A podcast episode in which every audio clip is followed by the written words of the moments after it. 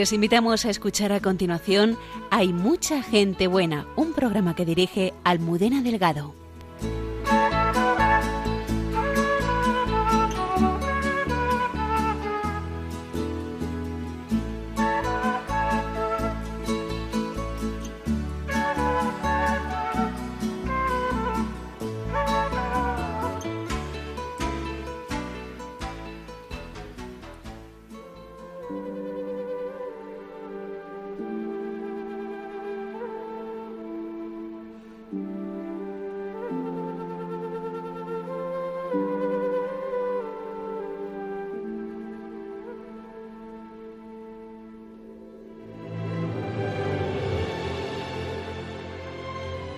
Hasta que me arroje y me ponga del todo en tus manos y me fíe de ti, sintiendo en mi corazón una muy familiar y filial confianza en ti, no viviré feliz.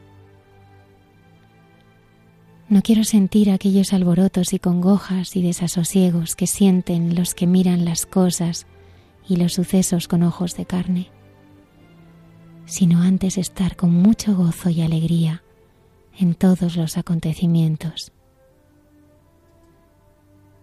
Quiero abundar en esta confianza, porque sé que cuanto más me fíe y ame, más quieto y seguro estaré de que todo será para mi bien. Y no puedo esperar menos de tu bondad y amor infinitos. Tú tienes, Señor, para mí entrañas más que de padre y más que de madre pues si fuese posible que haya alguna madre en quien pueda caber olvido de su hijo chiquito y que no tenga corazón para apiadarse del que salió de sus entrañas, me dices, Señor, que en ti nunca cabrá ese olvido, porque en tus manos me tienes tatuado y tus manos están siempre delante de ti. No quiero pues tener zozobra ni perder mi quietud y sosiego, porque sé que ninguna cosa me puede acontecer sin la voluntad de mi Padre. Y muy confiado estoy y satisfecho de tu grande amor y bondad, que todo será para mayor bien mío, y que todo lo que me quites por una parte, me lo devolverás por otra en cosa que más valga. Solo te pido una cosa, Padre mío, y es que siempre te sirva y te ame. Y con esto haz de mí lo que quieras, que está todo mi bien en poder contentarte.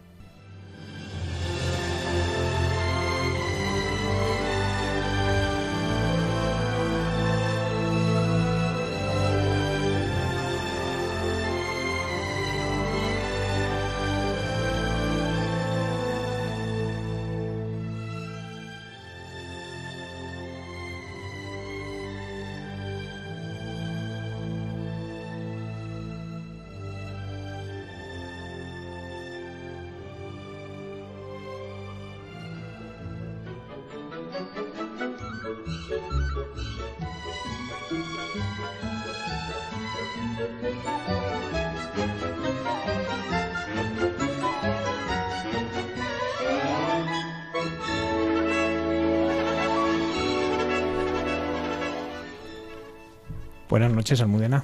Buenas noches, Padre Javier Mairata. En esta calurosa noche de verano nos encontramos con todos eh, nuestros oyentes una noche más aquí en el programa de Mucha Gente Buena de Radio María. Sí, es que es lo que tiene agosto, que hace calor. Bueno, lo que pasa es que está siendo un verano relativamente tranquilo y sobre todo que venimos a traer una noche muy refrescante para el espíritu. Bueno, hemos recibido muchísimas eh, cartas, correos electrónicos eh, para que esta noche tuviéramos eh, a nuestra invitada, protagonista de este programa, es la hermana Carmen Pérez. Buenas noches. Qué alegría de estar con vosotros, de verdad, porque es que es un programa que alimenta y que solo hoy hay mucha gente buena, verdad que ya a uno le sale la sonrisa y le sale a uno lo mejor de dentro. Yo os doy gracias por haberme invitado. Constantemente, Javier, eh, necesito una cosa y es decirle a Almudena mucho que Dios transforme la gratitud que siento hacia ella en bendición para ella. Porque de verdad que en esta vida, lo digo como profesora de Almudena, que sabes que es, que es algo que se me ensancha el corazón de decirlo, porque me gusta muchísimo, y es que en esta vida uno experimenta una realidad enorme que se recibe muchísimo más que se da. Yo solo que veo Almudena es una gozada. O sea que gracias a ti. Hemos empezado gracias a ti. Eh, con, palabras de San Enrique de Oso. ¿Quién es San Enrique de Oso? Es que me has conmovido, Almudena. De verdad que me has enganchado porque es una maravilla. Mira, Enrique de Oso, y pienso en tener aquí enfrente a Javier, que me ha hecho un, ha sido precioso durante este curso estar con cinco seminaristas, que ha sido muy bonito. Es un sacerdote en el que, ya fíjate si fue bonito que don Marcelo González escribió su vida y lo llama la fuerza del sacerdocio. Y verdaderamente la vida fue la fuerza del sacerdocio. Y hay una idea muy bonita que me encanta, que a mí se me juntan las dos, pues lo que fue la segunda salida de Teresa de Jesús. Y has leído un trozo, que un fragmento de él que, que, me ha conmovido y me ha llegado al corazón. Me encanta, creo que todo el mundo, claro, si has sido alumna mía, sabe que eres teresiana y que te has alimentado, has mamado a Teresa de Jesús y a, San Enrique de Oso. Vamos a hablar de ello, eh, de ellos. Eh, ahora muy prontito saludamos también eh, a los habituales también colaboradores de este programa, además de la hermana Carmen, al padre Alberto Rollo, consultor en la Congregación para la Causa de los Santos, y César Cid, con palabras que sanan. Nuestros oyentes pueden ponerse en contacto con nosotros a través de las redes sociales. ¿Cuáles? Facebook, Instagram, Twitter. Twitter y luego está en la página de Radio María que uno se puede, puede ver, aparte de la información de una cadena, pues también puede bajarse nuestro podcast o escuchar online nuestro programa. Comenzamos.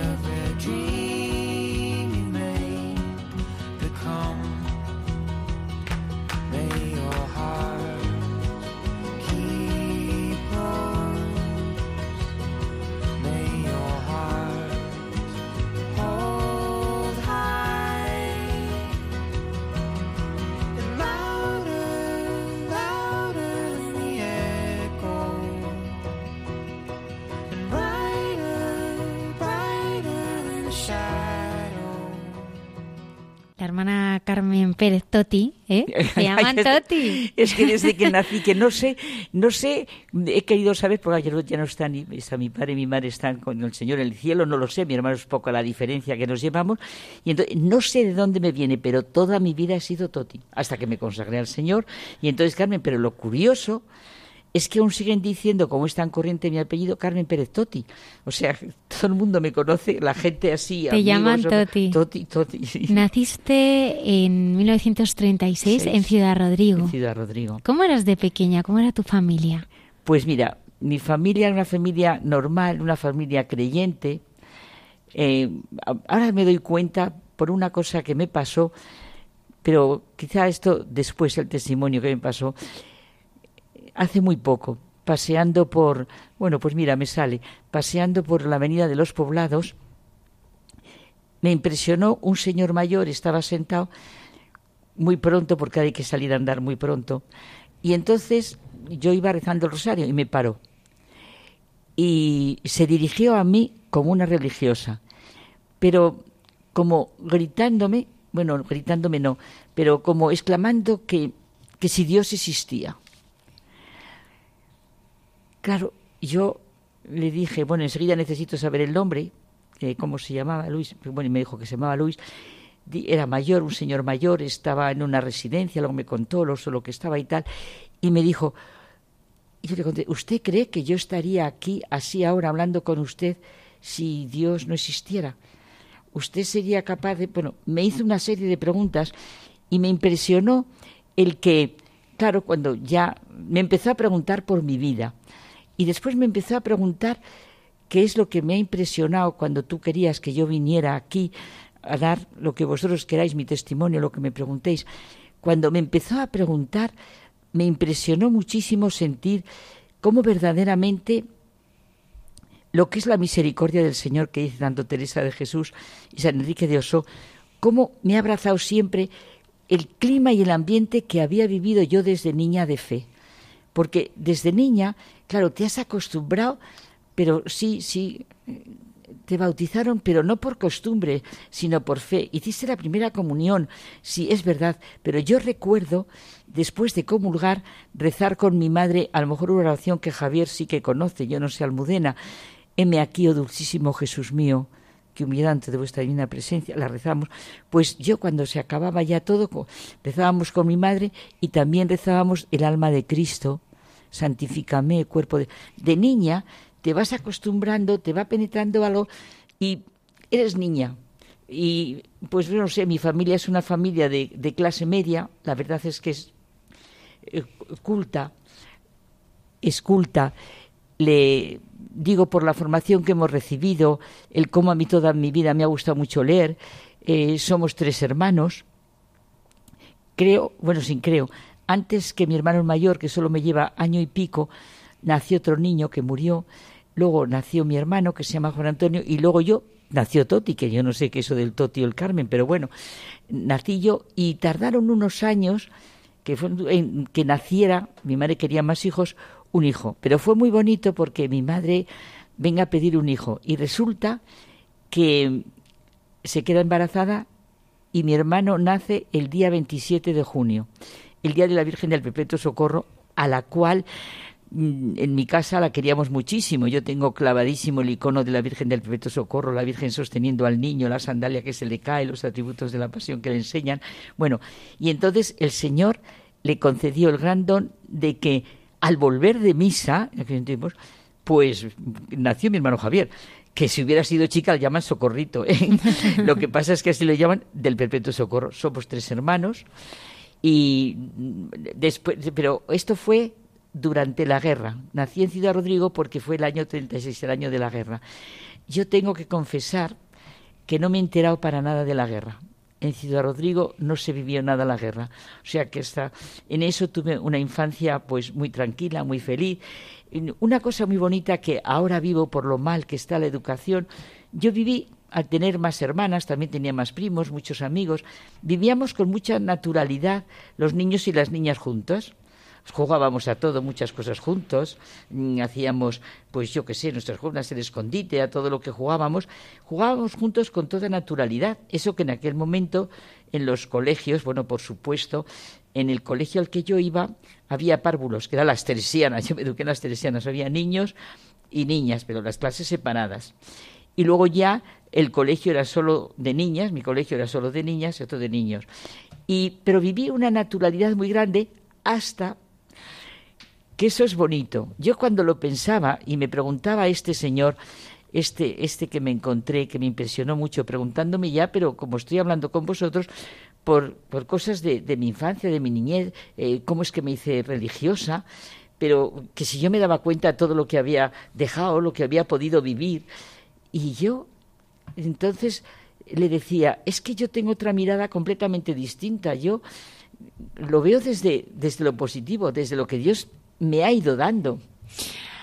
A los 11 años se vas a Madrid. Exactamente. Y ahí es que empieza una, una etapa preciosa, ¿no? Porque porque bueno pues vas eh, también no eh, celebras fiestas sales de amigos haces los novillos guateques, porque empezamos con las las barcas del retiro. Hombre claro entonces vino una época un poquito más ya a los 14 años 14 años yo tuve la adolescencia pero ahora ahora la veo era una adolescencia natural una manera muy bonita de tratar con los chicos. La verdad yo mi vida veía clarísimo que era vamos mi marido mis hijos casarme y tener hijos a, mis padres le hacía mucha ilusión que yo hiciera farmacia.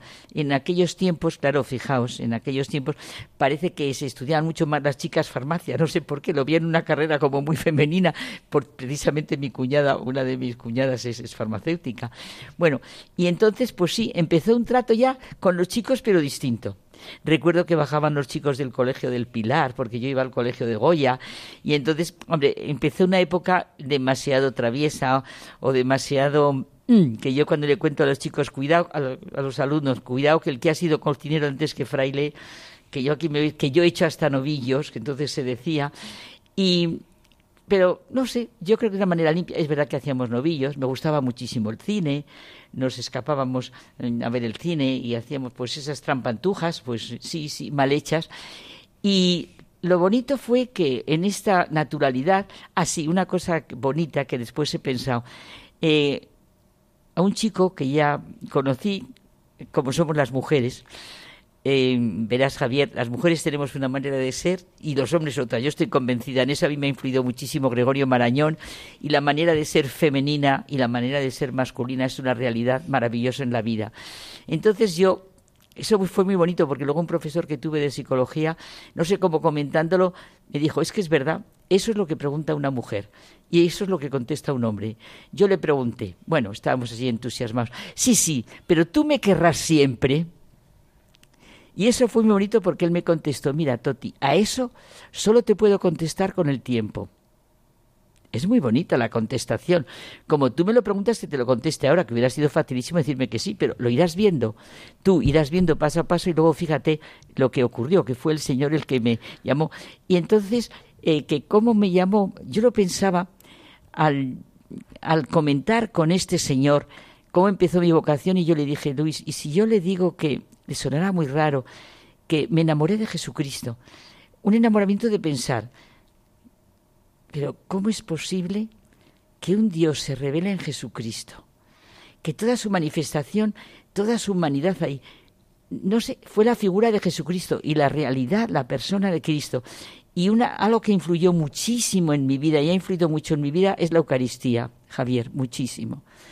La presencia real del Señor en la Eucaristía, las visitas, para mí ha sido muy fuerte. Eh, su presencia real continua en la Eucaristía, ya no solo la celebración de la Eucaristía.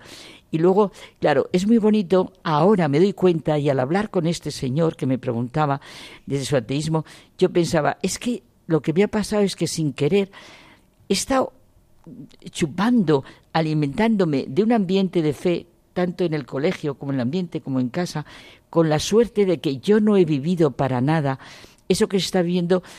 Yo no viví el, el endurecimiento de la guerra, es que no lo viví. yo no sé, eh, quizá los años que estuve en Ciudad Rodrigo, allí no hubo. Cuando ya nos vinimos a Madrid, no había guerra. Y quizá tuve un ambiente en el que lo que queríamos era un mutuo encuentro, porque a mí me contaba mi hermano Juan Antonio que había unos chicos que diríamos que eran de pensamiento pues muy distinto al nuestro, pero no viví eso. ¿Me ibas a preguntar algo? Toti, em, entras en, bueno pues en la compañía de Santa Teresa de Jesús en el noviciado de Tortosa antes, de cumplir casi los 18, años. Y a mí me gustaría detenerme porque ahora mismo en el mundo en el que vivimos eh, la vocación, eh, la llamada, ¿no? Que viene del Señor, porque si no, eh, pues no es real, nos vamos a equivocar, ¿no? O sea, ¿cómo, cómo, cómo, cómo el Señor, sí, cómo el Señor, qué rostro eh, eh, sí, ¿cómo pues esas palabras de me sedujiste y me dejé seducir? ¿Cómo te fue seduciendo el Señor? Pues a mí la verdad es que todo lo que el Señor iba hablando en el Evangelio, lo que iba diciendo en el Evangelio, sus palabras, el cómo nos testimoniaba, cómo nos testimonia mm, el que nos vino a revelar que, Dios era Padre. Mm, pero yo lo que me entusiasmé con Cristo era la humanidad de Cristo. Cristo, hombre, que te entusiasma de tal manera que yo veía lo más natural. Claro, ahora, me doy cuenta que es una gracia de Dios, pero mm, bueno, ahora ya me he ido dando cuenta, pero mm, el, el querer seguir a Cristo de esa manera en que lo más natural, o sea, mi problema era que lo que me pasaba a mí me parecía que le parecía le tenía que pasar a todo el mundo, el entusiasmarse con Cristo.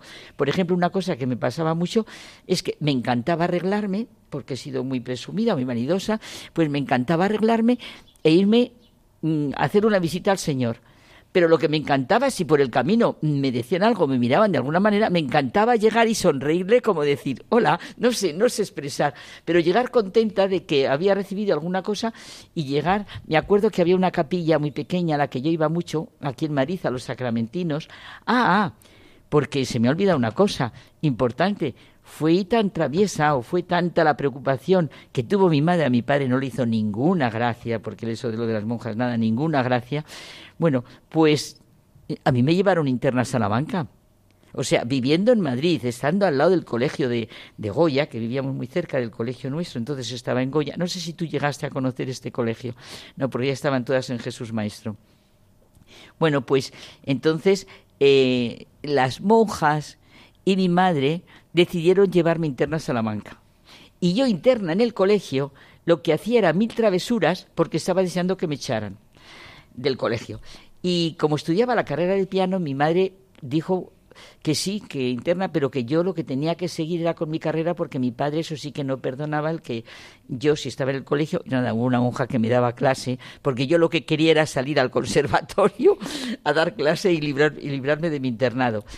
Y en esa situación tan natural, pues me encontré con Cristo. Es verdad que había un ambiente en el colegio maravilloso y que veías, yo sé, ver las monjas me gustaba. Me gustaba ver cómo estaban las monjas en la capilla. O sea, las sentía de verdad como esposas de Cristo. Las sentía, eran esposas de Cristo. Y yo lo que quería, pues yo también quería ser esposa de Cristo. La verdad es que yo en un principio fue tanto el entusiasmo con Cristo que yo cuando mi padre no me dejaba entrar, yo le decía, papá, a mí me da igual irme de lo que tú quieras, yo lo que quiero ser es de Jesucristo. Si a ti te parece que es porque es la influencia de las teresianas o que, qué sé yo, por, el colegio, me da igual, me voy ya a misiones. Dice, no lo compliques más la vida, mm, poniéndolo así peor.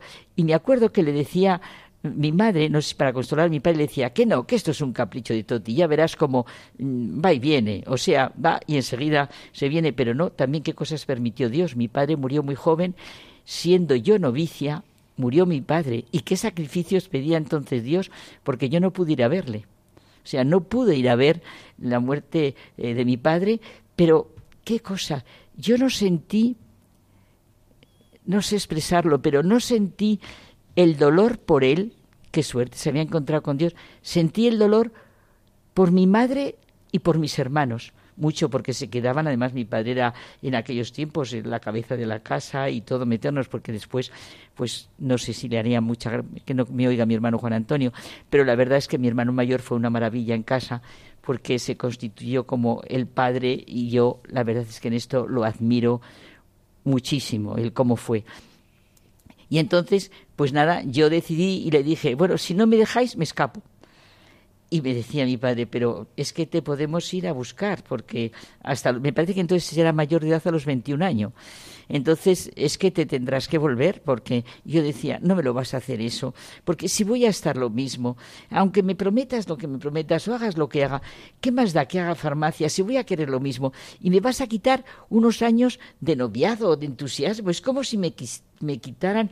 En aquellos momentos me parecía imposible esperar ahora que lo veo vamos no dudé ni un momento en que no podía esperar como si te hubieras enamorado de una persona y, no podías esperar. Yo ya no quería esperar quería entrar y ser religiosa. Y viví noviciado la verdad es que viví mi noviciado como pues sintiéndome todo sí que recuerdo que todo el tiempo libre que tenía me iba a la capilla. Y recuerdo horas que decía bueno señor porque me sentía pues pues traviesa o no me sentía buena o sentía me sentía miedo de cómo era yo. Y yo pensaba, ay Señor, ah, y me hicieron una cosa, recuerdo, que la he repetido mucho y todavía hoy la repito, a la religiosa que le dije que quería ser teresiana, a la religiosa que quería ser teresiana, le dije que, bueno, que cómo haría yo para para serle siempre fiel al Señor. Y me dio una oración preciosa, que todavía la guardo en mi corazón. Soy tuya para siempre, te doy mi corazón, me acuerdo diciéndolo en la capilla del colegio, pidiéndote la gracia de que nunca renuncies a este don. Si acaso en un momento de locura lo llego a reclamar, dime Jesús que es tuyo en absoluto y no lo quieres dar. Y si insistiese ciega en mi demanda, antes que devolverme el corazón, arráncame la vida, pero nunca renuncies a este don y estoy ante un sacerdote y con la de cosas que yo he hecho, Dios mío, en mi vida, la de cosas que he hecho, la, la misericordia de Dios que he necesitado y que siga aquí a pesar de todas mis caídas y de todos mis todos porque yo creo que la historia de cada persona es la historia, como decía Teresa de Jesús, de las misericordias de Dios. Es la historia de las misericordias de Dios. Me ibas a decir algo, Javier. Sí, Carmen, eh, estabas hablando de misericordia. Tú, eh, si este, por ejemplo, este señor que te encontraste por la calle, que lo podíamos fichar para el programa, visto las preguntas que te hacía. Uy, qué preguntas, oye. Si él tuviese... Sin perdona. No, no, es que que, que, cómo me había enumerado, que cómo era, que cómo había podido seguir en la vida religiosa, que yo y yo le y yo hablando con él le decía que lo más grande que hay en esta vida es la familia, un marido, unos hijos, que si algo merece la pena consagrar al Señor mm, era eso. Y que y que no es la bondad de uno, cómo era, o sea, lo que yo yo lo que no puedo entender, le decía él, y es verdad, con todos mis fallos y todos mis errores, Javier, yo creo que lo que Dios me ha dado es un sentido fuerte de, fuerte de trascendencia. Por ejemplo, yo ahora sufro mucho por toda la situación del mundo, de España, de todo lo que pasa, y estoy convencida, firmemente convencida, es la razón la que te ilumina, que es la falta de sentido de Dios. El sentido de Dios, la falta de sentido de Dios, la falta de sentido de trascendencia es tremendo. Yo le decía mucho a los seminaristas, pero es verdad, porque en realidad ahora cuando pensaba en vosotros en el testimonio, ¿qué es toda la vida, Javier? Sino sentir con fuerza que es la creación Abrir, los ojos cada mañana, cada noche, la creación de Dios. Me encantan los salmos, me encantan los primeros capítulos del Génesis. O sea, de las palabras fuertes que a mí me gustan eh, filosóficamente, religiosamente, es la palabra creación. A mí la palabra creación es que me conmueve, me llena hay, veces que, no sé en la oración y solo con decir Dios crea, Dios crea. Y claro, el colmo de la palabra ya creación, cuando tú te sientes como te sientes y te sientes miserable y te sientes, siento la palabra redención. Entonces, me encanta sentir que donde abunda el pecado, sobreabunda, eh, sobreabundó la gracia. Y yo, feliz culpa que mereció tal redentor, me gusta muchísimo sentirlo. Bueno, yo no me acuerdo lo que hablé ya con este señor, tanto, tanto quizá no fue, y fue más problemas humanos. Sí, lo que quería decir, si él te hubiese preguntado, ¿qué es la misericordia? ¿Tú qué le hubieses contestado? El amor de Dios sobre ti. El amor de Dios aunque hagas lo que hagas. La misericordia de Dios es el amor, la mirada viviente de un padre. Yo le decía eso. Digo, eso me ha pasado muchas veces en la vida. Javier, quizá en la clase de, Almudena me pasó alguna vez. A mí me ha pasado muchas veces eh, preguntar a los alumnos, pero, y lo pregunté a los seminaristas, una de dos, o en qué Dios creéis o qué Dios negáis. Y yo muchas veces he preguntado, ¿tú en qué Dios crees, crees que creo yo? ¿Y cómo es posible creer en un Dios que no sea Padre, que no sea misericordia, que no sea bondad, que no sea plenitud de todo? Eso comprendo que lo he aprendido de ahora me doy cuenta cuando después he ido leyendo a San Enrique y a Santa Teresa, lo he sentido de ellos, mi pensar, mi sentir, mi vivir Cristo. Por ejemplo, San Enrique decía muchísimo que esto se te contagia y te lo transmiten. Todo por Jesús, es nuestro lema. Todo por Jesús. Y decía él mucho, quien dice todo, nada excluye, absolutamente nada excluye. Bueno, y Teresa de Jesús tú sabes, eh, y Almudena también lo sabrá, que cuando ella escribe su vida y la historia de las misericordias de Dios, o sea, yo creo que la misericordia de Dios es lo que Dios va haciendo en la vida de cada persona, lo que Dios va haciendo en mi vida. Yo caigo, yo hago lo que sea, pero esa es la... Mira, un día, siendo, me parece que era Juniora, había un sacerdote en, en, en Ganduser, en el colegio donde yo estuve, por cierto, mi colegio lo hizo Gaudí, era muy amigo, Gaudí era muy amigo de contar y hablar. Eh, era muy amigo de mi fundador. Bueno, pues mm, estando me fui a confesar y de esos días, Javier, en el que uno se siente, bueno, completamente mal, mal, y yo creí, me sale una palabra fortísima, vamos, como vomitar, soltar todo lo que yo hice un examen, pero fuerte para soltar todo. Y cuando suelto todo, era un francés maravilloso. Luego os cuento otro detalle de él. Eh, cuando solté todo, yo pensé, bueno, ahora a ver qué me dice con todo lo que le he dicho. Como si no le hubiera dicho absolutamente nada, me dice, ¿y qué me dice del bien que ha podido hacer y no ha hecho? ¿Y qué me dice de la misericordia de Dios sobre usted? Fijaos si han pasado años, que no sé de veces que he contado esto, pero me, me quedé, me quedé tan, iba a decir, tan contenta, me quedé tan llena que pensé, es verdad, cuántas veces, y eso me ha pasado varias veces, mira, y ahora me pasa también con, me ha pasado con el confesor de ahora, me gusta tanto, Javier, cuando nos vamos a confesar, que lo que nos hagáis sentir es la misericordia de Dios. Me gusta tanto, tanto sentir, mm, bueno, pues al fin y al cabo, a mí algunas veces cuando me ha mandado de, de penitencia, pues rezar, hágase tu voluntad en la tierra como en el cielo. O, por ejemplo, una oración de la confianza del Beato La Colombier, sobre que a lo mejor la conoces, pues yo la tengo toda dobladita y de vez en cuando me la leo. Yo siento que la misericordia de Dios es la mirada del Dios viviente sobre mí, pero cuando más herida estoy y más dolorida, más es la misericordia de Dios. Toti, ¿cómo fueron tus... Ay, gracias. Te amo, Toti. ¿Cómo fueron tus años en, la universidad? Y... Porque tú has tenido una, inquietud intelectual grandísima siempre. Preciosos. Y de hecho me acuerdo en las clases cómo recordabas a tus profesores.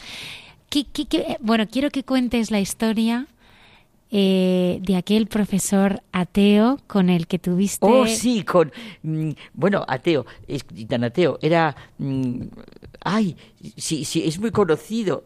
Sacristán. Ha sido un señor. Bueno, no puedo hablar aquí de política, pero bueno, yo sé que se lo cargó un poquito el, el.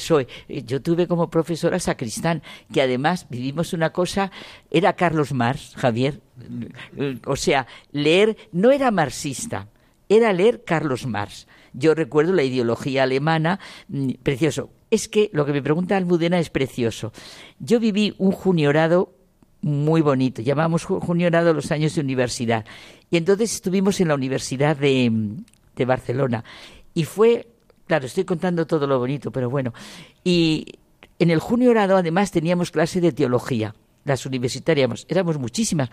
Mira, una providencia de Dios aquí, en esta casa mía, pero no puede venir, no está muy bien, está la madre Mercedes Torroja, es familia del Instituto Torroja, o sea, una persona súper inteligente, maravillosa. O sea, viví una época en la que mis teresianas mm, tenían un profundo sentido de Enrique de Osoy, de Teresa de Jesús, en lo que sentían lo que tenía que ser verdaderamente la humanidad de la persona, cómo tenía que sacar lo mejor de ella misma, lo importante que era la formación, lo importante, porque fijaos, eh, mi fundador, que en los tiempos en que él nace, eh, nace en 16 de octubre de 1840. Es una vida corta y muere el 27 de enero del 96. Bueno, ya después cuando fue canonizado, pero vive una época en España muy dura, o sea, durísima y además de cara a él lo que quería por encima de todo que a mí me lo ha contagiado es la promoción de la mujer, lo que es la mujer, pero él decía mucho que educar a una niña es educar a una familia y educar a, educar a un hombre es educar educar a un niño es educar a un hombre y educar a una niña es educar a una familia. Tenía un sentido muy fuerte de lo que realmente tenía que ser la educación. O sea, no es imponer, es edúcere, como dice la palabra, sacar lo mejor de uno mismo. Entonces, claro, yo llegué al juniorado en un ambiente, mm, diríamos, muy rico, muy rico, la verdad, humana e intelectualmente, porque éramos muchas universitarias, íbamos pues a todas las distintas facultades. En la Universidad de Barcelona, en aquellos momentos era una maravilla.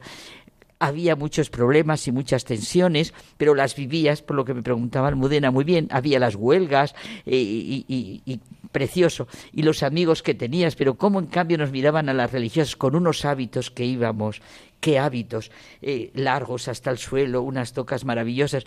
No sé, recuerdo que un día este es, de risa.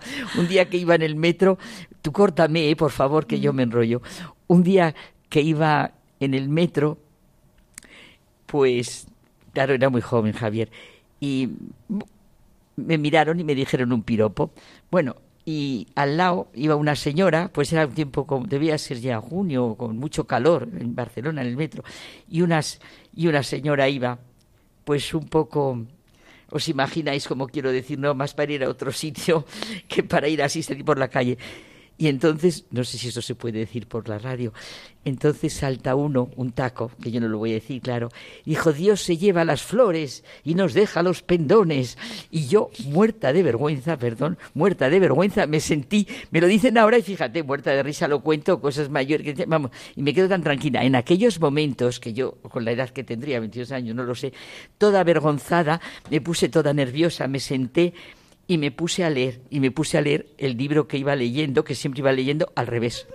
Y dice un señor muy simpático, hermana, no se ponga tan nerviosa, que está leyendo al revés. Pero lo bonito, de verdad, la terminación bonita de esto, porque a mí el Señor me ha hecho muchos regalos de esto, es que levanto la mirada y en el metro enfrente había una señora, no la puedo olvidar, eh, más bien fea, deforme, pero arregla, pero transmitía, en su verdad, transmitía una vez, transmitía, transmitía una belleza, transmitía algo, porque me sonrió de una manera como diciendo, no, hermana, sonríase. Y yo, de verdad, lo guardo en mi corazón, la miré como diciendo, ella sí que le está dando al Señor, porque ir por la vida como ella iba, me gustó muchísimo. O sea, uno no sabe qué es lo que verdaderamente recibirá de Dios, porque, oye, ir por la vida, eso lo he aprendido mucho en el hospital de parapléjicos después, eh, según cómo uno va por la vida, cómo recibe la misericordia y el amor de Dios distinto. Bueno, pues en la universidad vivimos un ambiente muy bonito, hubo profesores como este, eh, Manuel Sacristán, pues que era Carlos Mars. Ah, y pasó una cosa muy curiosa, me pasó una cosa muy simpática, me parece que se lo conté a tus seminaristas, y había otro profesor que era Canals, pues es muy conocido, era muy conocido este profesor en el seminario de Toledo y en las semanas de teología de, Toledo, que a lo mejor tú incluso lo has oído nombrar. Canals era un tomista, oh, o sea que lo conocías a él, Javier. pues mira, era un tomista, yo lo tuve de profesor. Fijaos, frente a frente es una maravilla, o sea, un más. Y entonces, un día en clase, yo de monja monja, pero a mí tengo que reconocer que se portó muy bien conmigo Manuel Sacristán, pero muy bien. Y las monjas, aunque que fuera monja, no era, no era ningún obstáculo. Y un día nos estaba leyendo sobre la ideología alemana de Carlos Marx, recuerdo el fragmento eh, en aquel momento en que Carlos Marx dice que se puede diferenciar al hombre de los animales por el arte, por la religión, ta, ta, ta, ta, por lo que sea, pero que ellos se diferenciaron por el trabajo. Y a mí me encantó. Y entonces intervine. Intervine sintiendo y preguntándole que yo lo sentía, doctor Sacristán, pero yo aquí siento la trascendencia. Yo comprendo lo que dice Carlos Marx, pero no, y al ver que me gustaba Carlos Marx, que me gustaba esto, me dice, bueno, pare, pare, me va a hacer un estudio sobre el trabajo en Carlos Marx. Y yo no sé si Canals se enteró de esto. Y yo, un chico que era un amigo mío, me dice, se ha enterado el doctor Canals de lo que te ha mandado Sacristán. Y me dice, oiga, me va a hacer un trabajo, me va a hacer un estudio, no dijo trabajo, sobre el trabajo en la Biblia. Fijaos qué bonito, ¿eh? O sea, bueno, el bien que me hizo a mí sentir que Carlos Marx era judío y el sentido que tenía del trabajo, yo lo siento, pero lo junté con la creación. Se va a diferenciar el hombre, pero ¿qué idea del trabajo? Yo por el trabajo, mm, yo discutí o dialogué, o como queráis, que con Manuel Sacristán se dialogaba, no se discutía. Pues dialogué con él que yo veía en el trabajo, tal y como eh, es de Carlos Marx, con todo lo que negara, veía un sentido de trascendencia enorme, porque si se diferencia el hombre del animal en algo y tan esencial como el trabajo, yo le decía, doctor Sacristán, yo es que entiendo por trabajo la física, la química, el arte, la música, entiendo por trabajo absolutamente todo hace el ser humano, pues qué sé yo, el que estemos en la radio, en, el que es verdad es que me voy del micro de vez en cuando, el que estemos en la radio, en todo. Y entonces fue un trabajo que lo recuerdo siempre, el comprender y luego ver otra cosa, ver me hizo sentir la historia de la salvación, la historia del pueblo judío, cogiendo todo lo positivo, el sentido del trabajo, ¿verdad? Y sentir lo que es la creación y vio Dios que era bueno. Bueno, era muy bonito. El ambiente de la universidad era un ambiente muy bonito porque también tuve otro profesor que necesito citarlo, porque quizá por él, desde primero de carrera, cuando hicimos, fue mm, Gomamuste que fue por el que yo después ya me dediqué a la filosofía pura, porque fue, era un profesor, pero genial. Y otro profesor que también quizá conocéis y es, estará muy conocido, porque seguro que en internet está, José María Valverde. Este hombre tradujo mucho a Romano Guardini. Y además era, era, fue catedrático de estética y tuvo un gesto cuando echaron de la universidad, aquí en Madrid creo que a Tierno Galván, y en Barcelona a Manuel Sacristán, él se fue de la universidad un tiempo porque no le gustaba una universidad era católico, creyente, bueno, tiene unas poesías, es impresionante, José María Valverde, ya, bueno, ya te digo, le gusta mucho Romano Guardini, eh, genial como era y cómo nos lo avisaba. Una compañera mía hizo la tesis sobre Romano Guardini, que todavía vivía, porque murió Guardini en el 66. ¿Cómo son los años en los que te dedicas a la enseñanza? Oh, ahora bien, fíjate, Almudena, yo tengo que confesar que no ves el camino de Dios. O sea, o, lo veo desde Dios, que todo tiene, eso que dice tan bonito de Fabriz Azhar, que la casualidad no existe, eh, la suerte, el destino, que es el nombre humilde de la providencia. Yo en mi vida hubiera, yo no fui de niña de las que pensaba ser profesora porque hay cantidad de chicas que su vocación ha sido precisamente porque querían ser. Yo no, yo tengo que reconocer que mi, mi, mi encuentro fue encuentro con Cristo, fue enamoramiento con Cristo. Y me hubiera dado lo mismo ir a donde fuera, porque yo también pasé otra temporada fuerte en la que eh, leí mucho Javier a Tomás Merton. Y estuve así, como si me quería ir como de ser Trapense, era Trapense me parece, el de la montaña de los siete círculos que tiene. Yo he leído, bueno, leí mucho Semillas de Contemplación, me gustaba mucho Thomas Merton. Pero tengo que confesarte que, no sé, que fue cuando fui estudiando, luego me di cuenta que es verdad que me gusta, que desde niña siempre me ha gustado muchísimo leer, hacía muchas trampas, en el, me hacía así, me ponía por debajo libros que estaba leyendo, mi madre también, o sea, lo del leer ha sido una cosa, y, y luego ya disfruté muchísimo en la universidad, tuve un ambiente enorme y entonces sí que empecé a descubrir allí lo maravilloso que era mm, lo que es la comunicación, el diálogo de lo que supone no la enseñanza, la educación, o sea, la apertura a lo que es el conocimiento, el abrir, el abrir ventanas, a todo abrir ventanas, en el trato con la persona, el ojalá yo haya sabido mirar a las personas sabiendo mirar lo mejor que hay en ellas, descubrir lo mejor y, sacarlo hacia afuera, porque en realidad eso es educer, eso es educación. Y despertar el sentido a mí no me gustaba nada lo de empollar, empollar por empollar. O sea, otra cosa que no me ha gustado nunca decir esto de ciencias o de letras, ni ciencias ni letras. Lo que importa es la razón humana, la apertura del hombre al conocimiento, al saber, al, descubrir, y entonces, bueno, pues ya vendrá después la facilidad de una, pero nunca he sentido yo la vocación, es decir, de ciencias o letras. Es más, eh, yo creo, estoy convencida que las, las dos pies para andar son la lengua y el razonamiento, las matemáticas. Y entonces, Almudena desde el primer momento, el primer año que di clase, mira, una ha venido a verme no hace muy poco.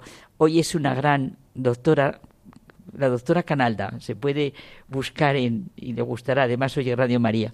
Pues mis primeras alumnas, que son mis chicas de oro, como ellas dicen, pues mis primeras alumnas, entonces solo había alumnas en el colegio, eran internas en el colegio de Ganduser.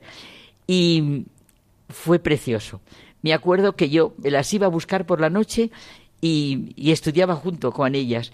Y además aprendí con toda naturalidad. Me acuerdo un día que debió de ser, debió de ser un día que, que había un puente, una cosa así, y entonces yo estaba toda firme allí poniendo ante las chicas y me llama la, me llama lo que llama la superiora, que era genial, María Teresa, me saca y me dice que qué hacía en la clase así de enfadada. Yo digo, pero usted ha visto las que estamos, eso. Han venido pocas y tú, las pocas que han venido a que paguen el pato, tú como los males predicadores, que ah, riñen a los que van a misa. y volví a entrar en la clase toda humilde diciendo, perdonad, es que lo he hecho muy mal. Resulta que tenía que haberos despertado de otra manera la conciencia. Y ya desde entonces para mí la, educación ha sido fundamental. He estado estuve unos años en Barcelona, luego por influencia de la madre Mercedes Toroja, que os decía antes, me puse en contacto con la pedagogía y la psicología y estuve en una escuela de magisterio, estuve en Valencia, disfruté mucho, estaba don José María La Higuera, que lo recuerdo muchísimo, la maravilla de este hombre de arzobispo. Y entonces estábamos en una escuela universitaria que era Escuni, no, Escuni es la de aquí, perdón. La mía se llamaba Edetania, era en Valencia, el nombre de la antigua Edetania, que hoy es una universidad. Y disfruté muchísimo en Edetania porque fue muy bonito, porque hicimos fue empezar a hacer la escuela, ¿sabes? Varias congregaciones con el obispado, empezar a hacer la escuela, mm, eso, una escuela universitaria.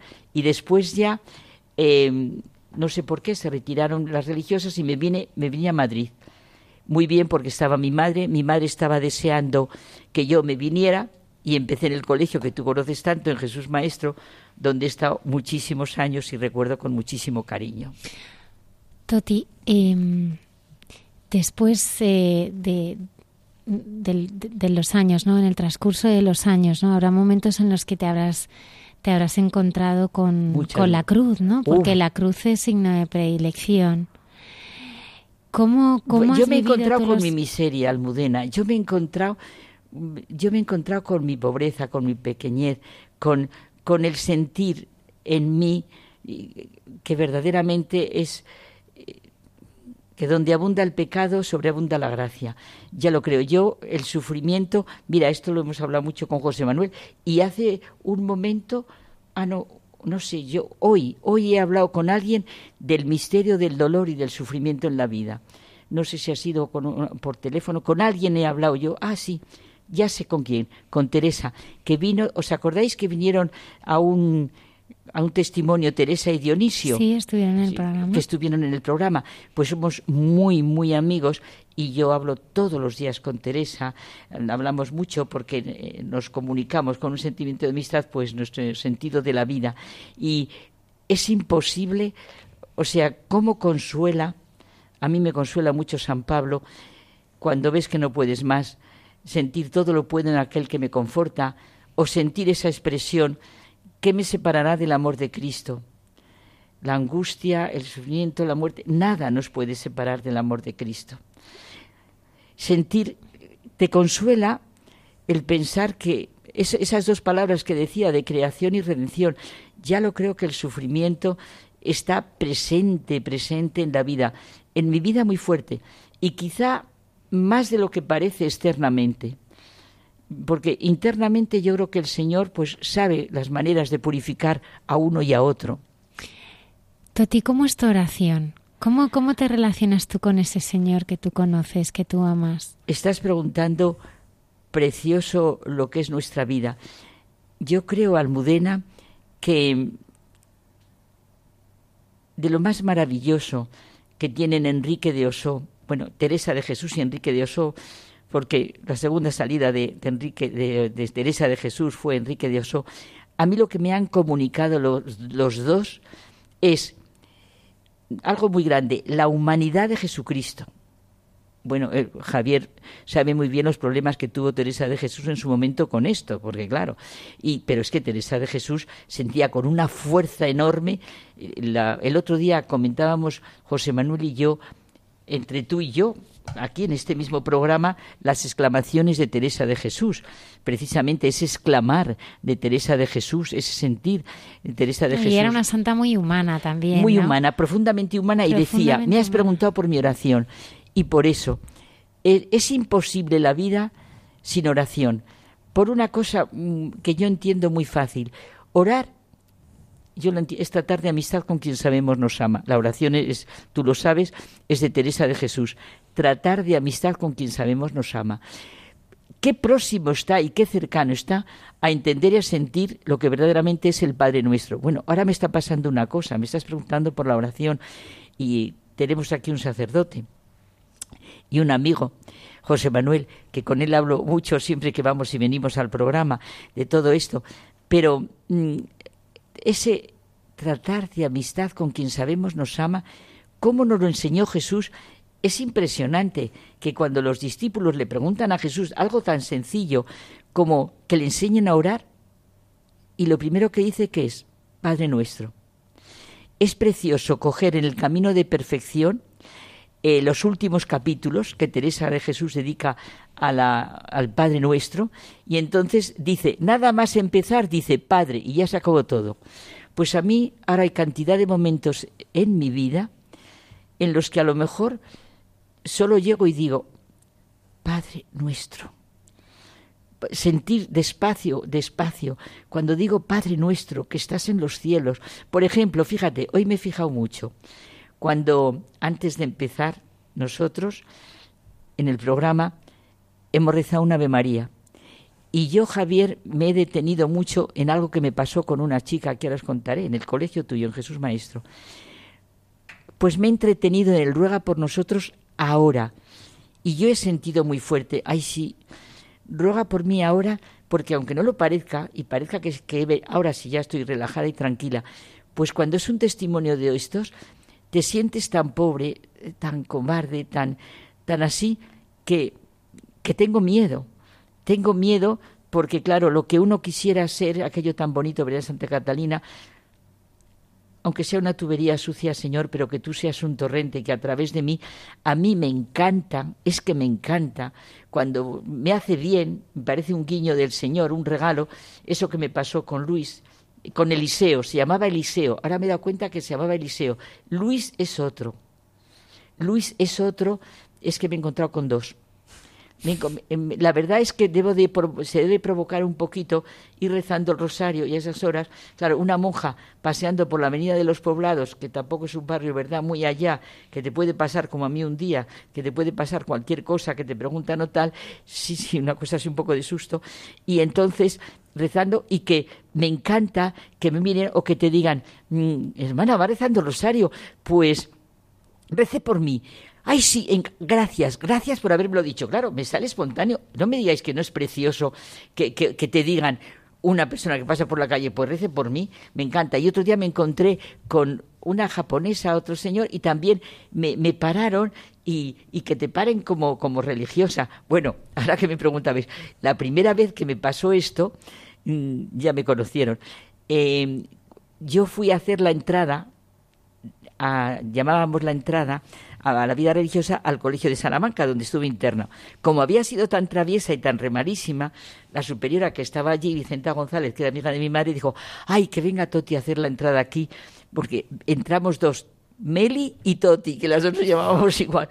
Meli era buenísima, pero tampoco nadie sabía que tenía vocación. Y entonces fuimos a hacer la entrada al colegio, pues sí, como un testimonio de vida, hacer la entrada. Y yo, toda presumida, pues dije, bueno, mm, Dice sí, pero claro, después querrás un traje para volver. Digo, claro. O sea, vas con este. Digo, sí, sí, mamá, y un traje para volver ya después que ya haya hecho la entrada. Veréis. Resulta que hacíamos la entrada y nos vestían de lo que llamábamos de postulante. Era mucho más que este hábito de ahora, era mucho más el hábito. Pues, tengo una fotografía de, postdito que digo yo. Bueno, y entonces la Madre Esperanza Montero, que Dios la bendiga, que está en el cielo, eh, debió de pensar. Ahora veremos. Resulta que la vuelta, esta madre que mandaba tanto, hizo ir a mis padres y toda mi familia a la entrada allí. Pero a la vuelta decidieron que no, que, que nos iban a llevar, entonces mandaban mucho, mandaban en las familias, las familias se fiaban completamente, a mi padre no le hizo mucha gracia, pero bueno, eh, entonces que no, que nos llevaban ellas. Y entonces mis padres se volvieron a Madrid y yo al día siguiente volvimos. Ah, pero Amel y yo volvimos vestidas de postulantes, ya, vestidas de, de, de postdito, que digo yo. En cambio, otras que habían entrado, no habían hecho la entrada, iban vestidas de lar. No os podéis imaginar cuando íbamos en el tren y uno me dijo, hermana, hermana, y yo, ¡ay, que me ha llamado hermana! toda contenta y toda feliz de que me habían llamado hermana, me sonaba religiosa. Y lo simpático y divertido fue cuando llegué a Madrid, claro, mis padres me estaban esperando y mis amigos viendo a Toti vestida de monja, vestida de lo que entonces llamábamos de, de, de postdito y no sé por qué venía esto, se me ha ido la idea. Estábamos hablando de la oración. Ah, fíjate, de trato de amistad con quien sabemos nos ama y a dónde me he ido. Sí, bueno, pues es precioso sentir, ah, sí, sí, lo sé, por lo de los amigos, sentir el trato de amistad con quien sabemos nos ama. ¿Cómo es posible sentir en la vida algo sin sentir verdaderamente lo que es la amistad? O sea, tratar de amistad con quien sabemos nos ama. Y esto es de Teresa de Jesús y lo vio nuestro Padre. La gran riqueza de la vida es la amistad. Teresa de Jesús vio profundamente la amistad, pero, pero de una manera grande, grande en su vida lo que para ella eran los amigos, el sentimiento y la vivencia de la amistad. Ah, y cuando rezo, por lo que me preguntaba Salmudena, ¿cuántas veces solamente dices, creo en Dios Padre Todopoderoso, creo en Dios Padre Todopoderoso y me quedo. O por ejemplo, no sé, más sencillo, la verdad es que me ha ayudado mucho en mi oración eso, el trato de amistad. A mí me ayuda mucho Romano Guardini, me ha ayudado mucho Runner, Palabras al Silencio, Oraciones al Silencio, los escritos de nuestro Padre y una cosa que has preguntado importantísima. En nuestra vida y las teresianas, si hay alguna teresiana que me está oyendo, ¡buf! me estará gritando es fundamental en la vida de las teresianas y en la formación con vosotros en el colegio lo hacía y Salmudena cada día el cuarto de hora de oración. Mi fundador decía que le diéramos un cuarto de hora de oración y que él, bueno, que nos daban el cielo, seguro, que con un cuarto de hora de oración, y es costumbre, yo he vivido toda mi vida, tanto a los alumnos de Preu, a los de COU, eh, que eran los mayores los que yo tenía, o los de tercera almudena, el primer rato del día era el rato de el cuarto de hora de oración. Era precioso. El sentir, ¿verdad? El trato de amistad, la oración. Recuerdo un día cosas bonitas que se vivían en la que, mm, por ejemplo, yo dedicaba un día en dar gracias a Dios por algo bueno que les hubiera pasado en la vida. O decir algo bueno mm, darle gracias a Dios por algo bueno de una compañera que hubiera en la clase. O sea, despertar y abrir, e, abrir completamente a esto. Toti, si recordando el Evangelio pudieras elegir alguna escena donde te hubiera gustado encontrarte con Jesús. ¡Ay! muchas. Bueno, porque, por ejemplo, ¿quién no recuerda a la samaritana? Sí, pero no lo sé, porque en todas, porque ahora piensas, oye, y lo que debió de ser la última cena, cuando el Señor muestra tu amor hasta el extremo. Bueno, o por ejemplo, a, mí la cananea me encanta. Cuando a mí ese que le diga la cananea, mm, hasta los perrillos comen, qué fe. Me encanta, me encanta cuando Jesús dice, qué grande es tu fe. Me encanta cuando al centurión, cuando al centurión le dice, me gusta muchísimo, cuando al centurión le dice, qué grande es tu fe, me encanta. Bueno, y también mm, en los momentos, hay un momento que me gusta mucho, y ahora recuerdo un amigo, eh, las bodas de Cana. Mira, una cosa que me gusta muchísimo, porque es que se tiene tan mala experiencia de lo que realmente es el cristianismo y de lo que realmente es una vida religiosa o una vida consagrada al Señor, con todos los defectos y, errores y todo lo que tengamos, las monjas, los curas, todo lo que tengamos. Pero es una maravilla el sentir lo que verdaderamente es, eh, ay, lo que es sentir la fe, lo que realmente es Cristo. En ese momento, por ejemplo, en que la cananea le dice, hasta los cachorrillos comen las migajas de la mesa de sus manos. Grande es tu fe, mujer de salvado. Y no me digáis el momento de la... si lo que iba a decir, que se me había ido la idea, y esto me gusta mucho. A mí que el primer milagro, Javier, que el primer milagro que hiciera Jesús fuera la conversión de agua en vino, me encanta. Y que fueran unas bodas. De verdad, yo estoy convencida, lo digo, pero profundamente convencida, que no hay, al mundo entero se lo diría, y me encantaría decirlo al mundo entero, no hay religión tan profundamente humana y que llame al hombre a la conciencia de sí mismo y de lo que es él como el cristianismo. No hay ninguna religión que nos despierte a lo que realmente es nuestra, nuestra humanidad, la grandeza humana, a despertar el conocimiento, a despertar completamente todo. Esto Claro, lo explica Teresa de Jesús maravillosamente bien, convencida de que no hay nada tan grande como lo que es la humanidad de Cristo y nada se puede eh, conmover. Ay, eso tan bonito que me encanta. Recuerdo, me pasó en tu colegio, recuerdo que estaba contando de Teresa de Jesús precisamente lo maravilloso cuando dice que es deliciosa. Dice, si una labradorcilla se casase con un rey, ¿no serían sus hijos de sangre real? Pues ¿cómo será que esta divina unión tal? Oye, si vierais la juerga en la clase, es que sabéis qué momentos, en qué momento precisamente conté esto. No sé si es oportuno o no. En el momento en que Leticia en que los reyes eran novios. Y yo contando, si una labradorcilla se casase con un rey y salta uno, porque los, chicos sois salta uno diciendo, ah, claro, o sea que si una periodista se casa con un, son, ya son de sangre real. Esto me pasó en la clase, sí.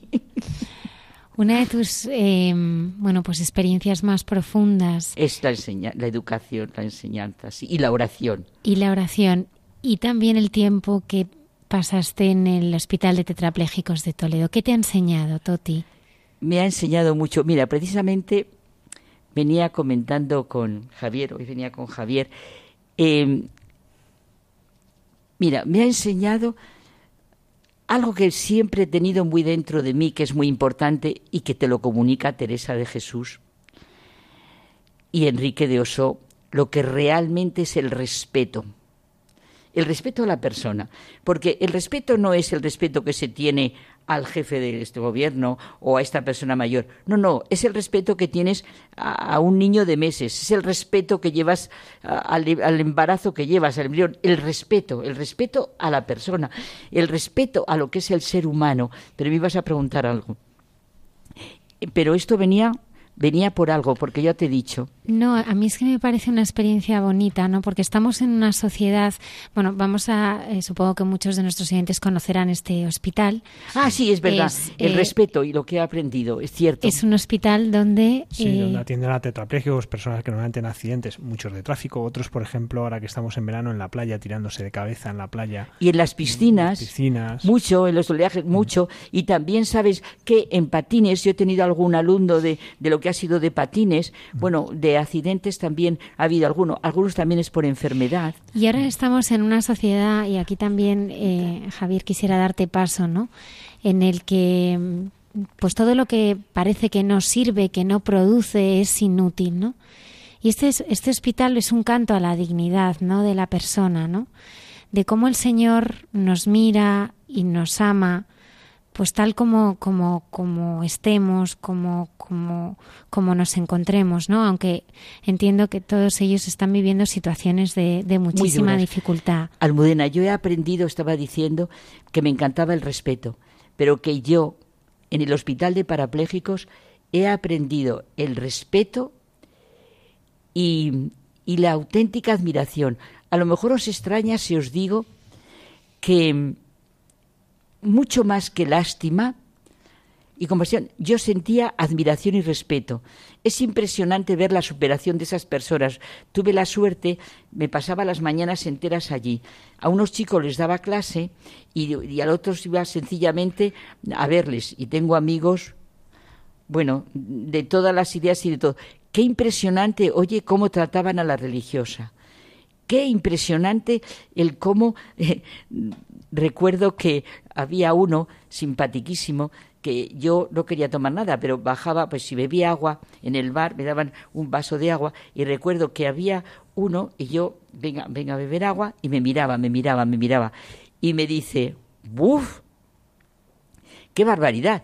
¿Qué, qué, qué, cuánta agua bebía? Y empieza a gritos ni Cospedal, entonces estaba Cospedal, ni Cospedal ni Barrera tienen la culpa de lo del trasvase, la tiene Carmen, tiene la culpa del problema del trasvase. Bueno, reíros, pero fijaos si no es impresionante que un hombre en su silla de ruedas, como ni sabéis, de creyente nada, porque hablábamos de eso, en qué Dios creo yo y en qué Dios no crees tú y tal, y que un hombre te hable con ese cariño y esa sonrisa y esa admiración es impresionante. Y con los alumnos, a mí un alumno de un pueblo, de Hoyos, majísimo, recuerdo que me dijo, aquel era de cuarto de la ESO, me acuerdo que me dijo, sentado en su silla de ruedas, me dice, eh, Carmen, tú dices que vivir es aprender, pero tú has aprendido mucho de mí. Y digo, ya lo creo, hijo. Dice, porque tú nunca has estado a los 16 años como yo sentado en una silla de ruedas. Y, por ejemplo, a otro chico precioso, me acuerdo que estábamos estudiando filosofía y estábamos con la verdad. Y, yo, pero yo siempre quiero yo la filosofía es vida, le decía mucho a Valentín y, el otro, y Antonio, a los maestros, digo, yo no quiero rollos en la filosofía, yo quiero, si la filosofía sirve para algo, por eso me da pena que la quiten, es para sentir la vida, para tener tu sentido de la vida y tal. Y entonces estaba con Pascual hablando sobre la verdad. Y digo, Pascual, pero dejemos de teorías, eh, porque tú hablas de la verdad y hablamos en matemáticas, ¿verdad? Que sí hablas de la verdad. Hombre, también hablas en historia de la verdad. Necesitas hablar de la verdad en todo, en todo. Vamos a encontrar, yo quería, quería llegar a que se diera cuenta que, que la verdad es la raíz de todo y cómo a última hora llegas a que Cristo es el camino, la verdad y la vida, aunque estés dando filosofía, pero ¿qué es la verdad? Y me dice, pero me impresionó porque me hizo, le dije, Pascual, dime un ejemplo concreto de lo que para ti es la verdad. y me contesta, mi madre, 56 días a la cabecera de mi cama. No me digáis si no es bonito. Digo, de aquí podemos arrancar, Pascual, para saber qué es la verdad. Fue impresionante. Padre Javier, ¿cómo es la mirada del Señor? Em, pues sobre sus preferidos, ¿no? Sobre pues todos los pacientes que están en, en, ese, en ese hospital. evidentemente es una mirada de predilección, es decir, en estas personas que, que sufren y que sufren realmente, ¿no? Porque el hecho de perder una pierna, de perder la movilidad, es terrible, pero son predilectos de Dios porque pueden entrar en una comunión con Dios a través de la cruz como no pueden entrar otros, ¿no? Es verdad que esto luego no es fácil de vivir, Luego es verdad que puede haber a veces incluso rebelión, pero cuando uno entra en el corazón de Cristo, que es un corazón que se ha conmovido por cómo lo que están viviendo ellos, crecen muchísimo. Es una lección. Yo conozco bastantes, algunos de, nacimiento tienen, y, y, son un ejemplo, es verdad, de coraje. Eso es verdad. Pero sobre todo, a mí lo que me conmueve es ver cómo de su debilidad han hecho una gran fortaleza. Exacto porque es que se ve, yo he tenido alumnos y alguna alumna que después ha ido, bueno, por ejemplo, cómo querer aprender a montar a caballo. Yo si yo a saber que, me preguntáis por esto, os traigo testimonios de ellos, porque he escrito, bueno, hemos hecho muchas cosas para en Toledo, claro, allí en la radio de Santa María de Toledo, eh, constantemente estaba yo citando y llevando ejemplos de ellos. Me acuerdo un tal Jorge que ahora está aquí en Madrid, él era médico, impresionante. Pero, Javier, yo lo que creo, eh, Almudena te preguntaba por la mirada. Yo creo que el Señor, no sé cómo lo hace, pero mira a través de las personas. Por supuesto, sí. Porque a mí me impresionaba, o sea, eran ellos los que en cómo me miraban despertaban en mí de verdad, yo me sentía avergonzada. Yo pensaba, cuando estos señores en el juicio final vean verdaderamente cómo soy yo, Dios mío de mi vida, o sea, vergüenza, vergüenza, pero sufrimiento auténtico. Qué manera tan maravillosa, simplemente porque porque iba, iba allí todas las mañanas, estaba con las clases. Bueno, me acuerdo que me vino uno, Alberto, el tatuado, que estará por ahí, está estudiando y, y bueno, a él le sigo mandando cosas. Alberto quiso hacer, ya era mayor, y cómo es impresionante lo de este chico, cómo quiso superarse y ya siendo mayor de edad hacer la, prueba de entrar a la universidad por mayor. ¿Qué clases con él? ¿Quién aprendía? Aprendía yo. ¿Sabéis lo que es ver a un chico, bueno, todo tatuado, que le decían, dice que cuando bajaba a clase, que su abuela le preguntaba, luego tenía clase conmigo, y a su abuela le preguntaba, pero una monja te da clase a ti, pero te da clase una mm. monja.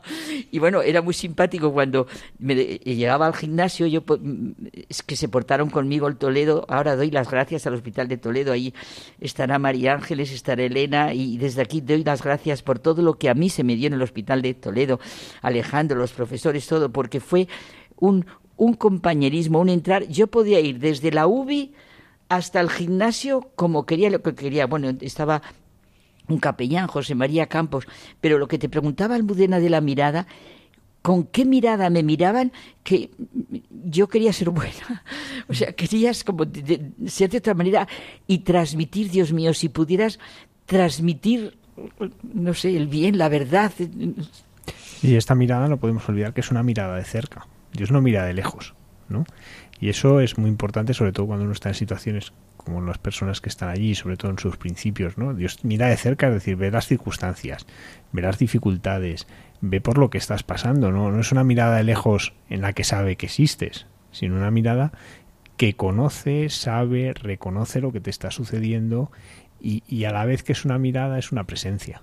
Fíjate qué bonito, ahora me acuerdo, un matrimonio por la mirada. Había un matrimonio del Valle del Jerte. Y se lo dedicamos. Y bueno, yo no sé ahora, mm, y no quiero meterme con cosas, pero es tan maravilloso que en las habitaciones haya crucifijos. Es tan necesario por el sufrimiento. Yo lo siento tan tan necesario, tan vital. Absolutamente. yo, y ahora me acuerdo por esto, mira, este había, el que estaba en el, el que era parapléjico, era él. Y entonces mm, había un crucifijo mm, que estaba, lo tenían allí puesto. Y siempre, siempre me mira y un día, no sé cómo me transmitió, dice, no, si es que no estoy solo, Digo, ah, pues yo me acabo de fijaos yo que pues yo me acabo de encontrar con tu mujer abajo, que está viendo, dice, no, no, no estoy solo. Me enseña el crucifijo. Le acompañó tanto que ahora viene el, detalle bonito. Cuando se iban a ir, me fui a despedir, me iba a despedir y me dice, em, ya no está. Digo, bueno, no está. Fijaos, él daba por supuesto que al decir ya no está, era el crucifijo el que ya no estaba. Y yo, tonta de mí, yo pensaba, ya no está. No, ya sé que tu mujer está arreglando de los papeles. No, Carmen, no, no te has fijado. Mira, nos dejan llevar el crucifijo. Pidió el crucifijo que habían tenido tanto tiempo allí y se lo dejaron llevar. Y dice, es que ya tenemos en la habitación, bueno, en su habitación de quería que le acompañara el crucifijo siempre que le siguiera acompañando. Esto es auténtico. Sí, no, y esta mirada, ahora conocías, yo recuerdo, era yo seminarista, era un matrimonio, él tenía una enfermedad degenerativa, estaba ya en silla de ruedas, apenas se podía mover, y esa mirada de su mujer hacia él, y de él hacia su mujer, esa era la mirada de Dios. A mí es una mirada que siempre recordaré y que siempre me enseñó eso, la mirada de Dios, porque es verdad que decías, él ahora ya eh, apenas podía más que mirar, ya no hablaba, ya no podía casi, tenía gestos, pero tenía una mirada de una belleza una mirada tan conmovedora que dices es la mirada de Dios, ¿no? Es un Dios que, que viene y además te habla que, que en su enfermedad, en su sufrimiento, en sus dificultades, como ese amor seguía tan vivo, ¿no? Y, esa es la mirada de Dios. Y fijaos, un niño pequeño, oye, yo cuando tengo que cortar, corto, ¿eh? un niño pequeño, muy pequeño, encantador, eh, algún día os enseñaré la foto porque tengo la de él, pues cuando subía al hospital, pero lo que, lo que hace la familia, Javier, la importancia que es la familia, la educación, que el niño, yo eso que decía antes, el acostumbrarse desde pequeño, de verdad, el hacer como la urdimbre de la fe y de la esperanza y de la caridad, que, no es, nada teórico, que es vida, vivir en la vida de verdad la fe, la esperanza, el amor. Bueno, pues este pequeño, cuando pues empezaría el curso, como fuera, yo subía, yo a, los, ese pequeño no le daba, no le daba clase, todavía no lo conocía. Subo y veo que el niño le pregunta a su mamá, mamá, ¿y qué es? El niño tenía cuatro años. ¿Y, y qué, quién es? Yo toda de monja, y le dice su mamá, una monja. Y entonces el niño le pregunta, mamá, ¿y qué es una monja?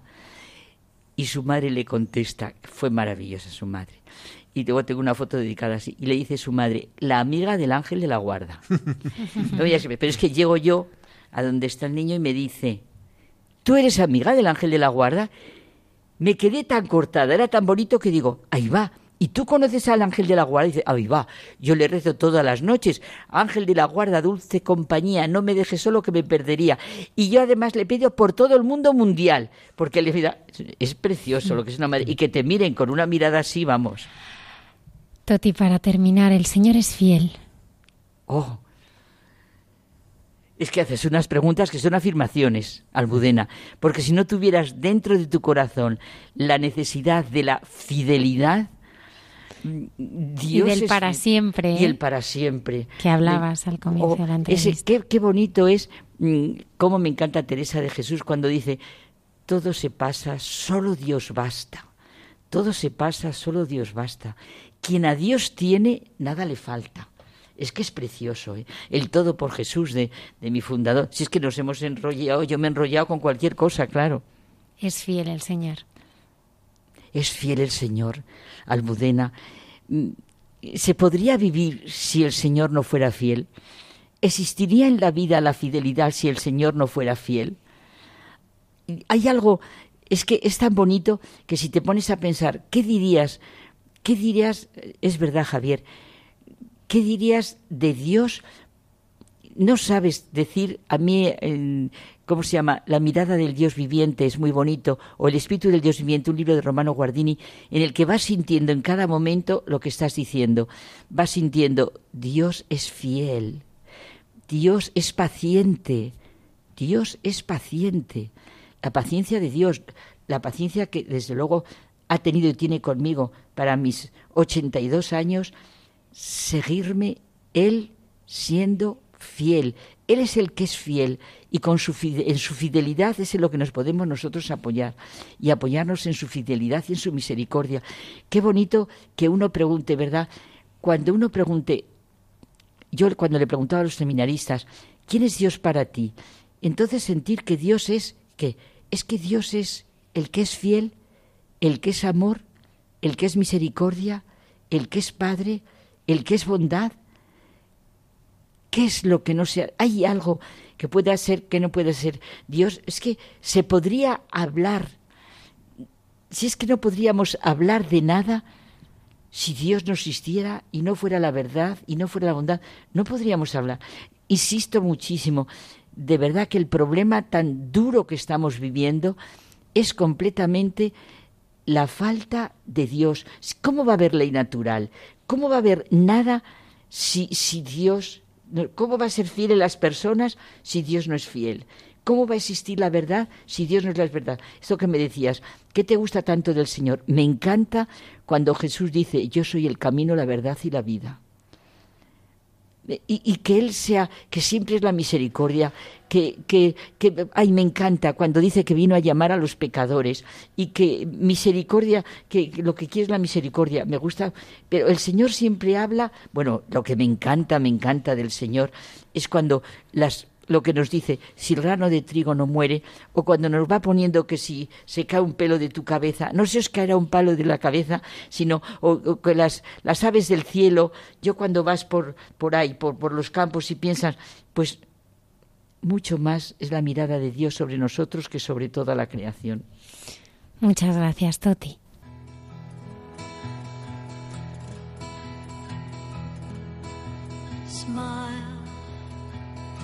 Without a reason why. Love as if you were a child. Smile no matter what they tell you. Don't listen to a word they say, cause life is beautiful that way. Tears, a tidal wave of tears. Light that slowly disappears. Wait before you close the curtain. There's still another game to play, and life is beautiful that way.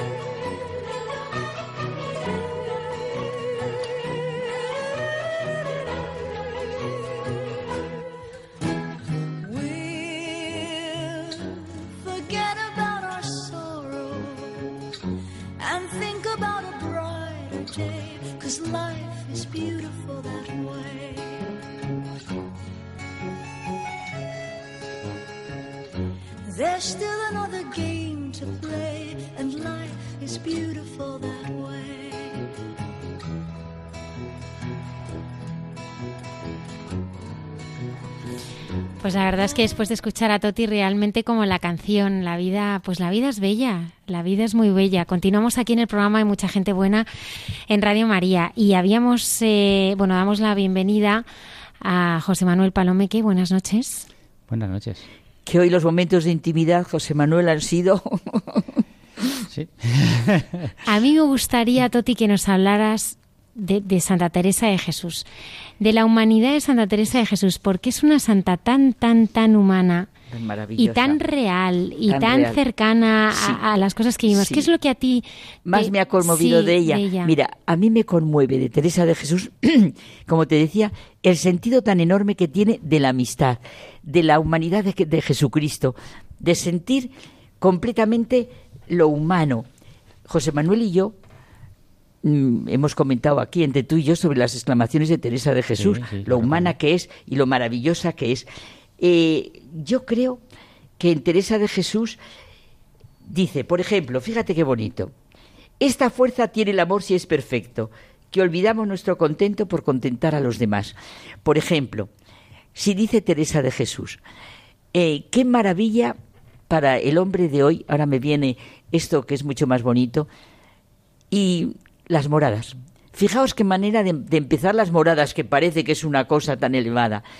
Cuando le preguntan, no hay cosa, fijaos, ¿a qué comparar la gran hermosura del alma y su gran capacidad?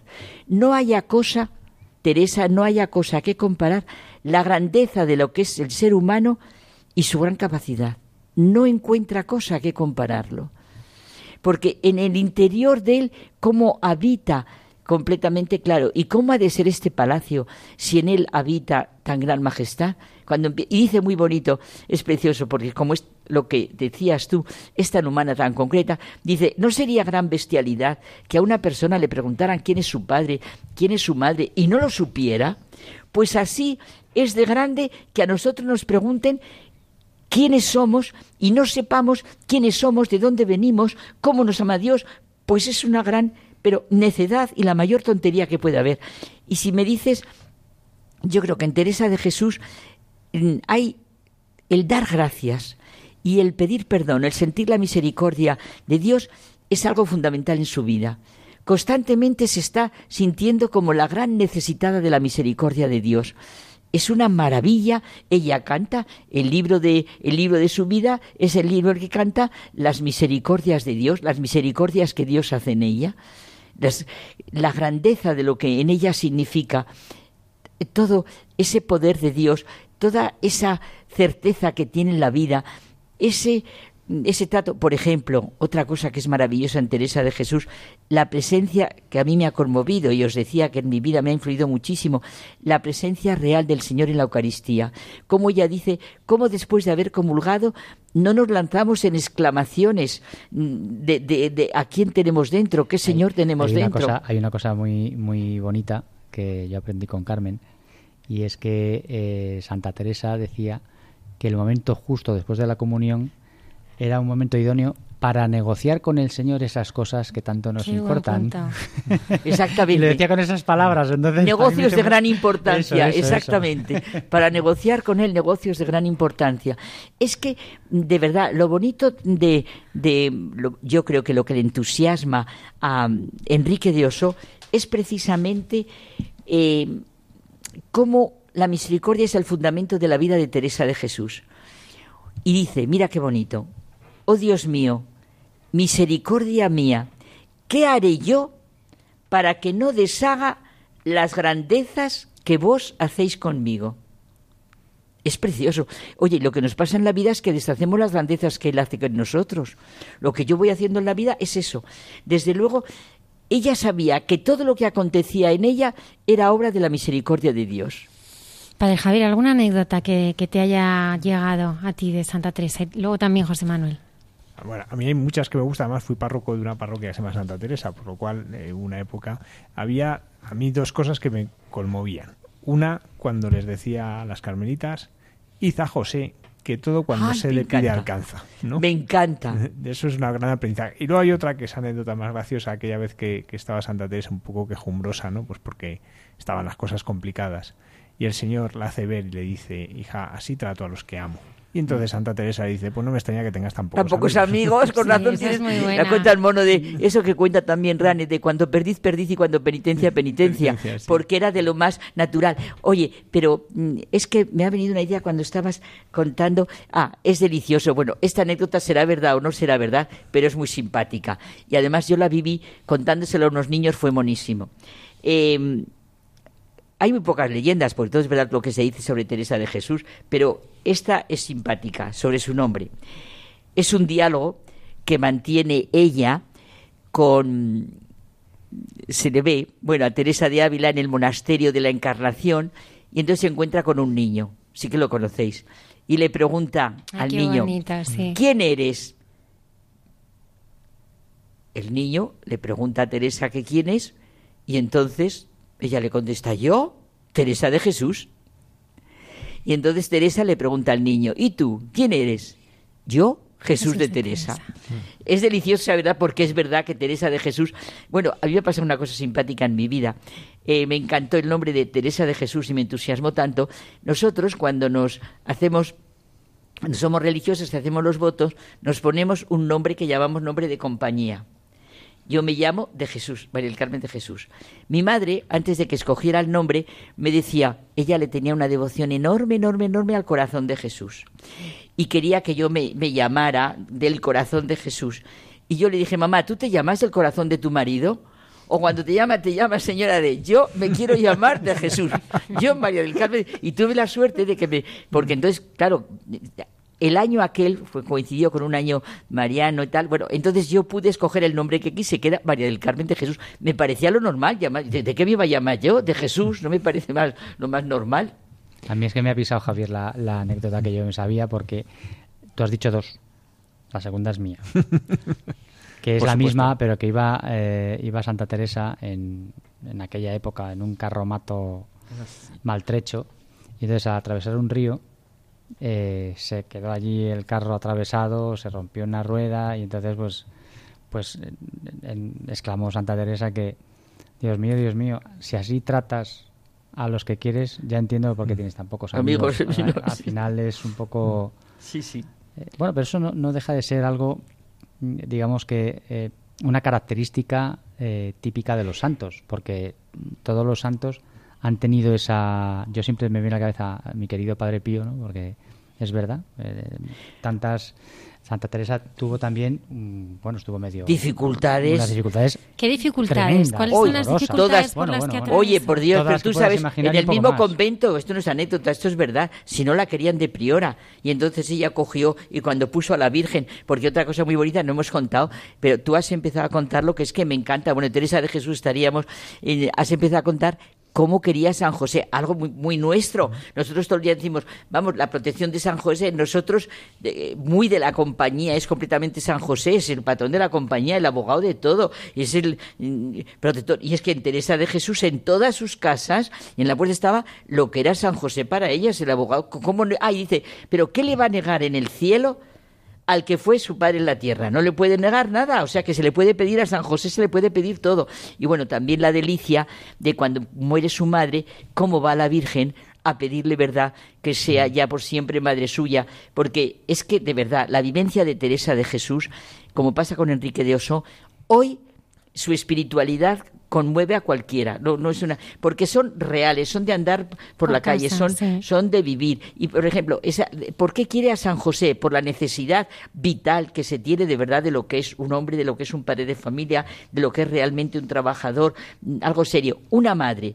Pero cómo el sentido que tiene una madre en la casa es una maravilla.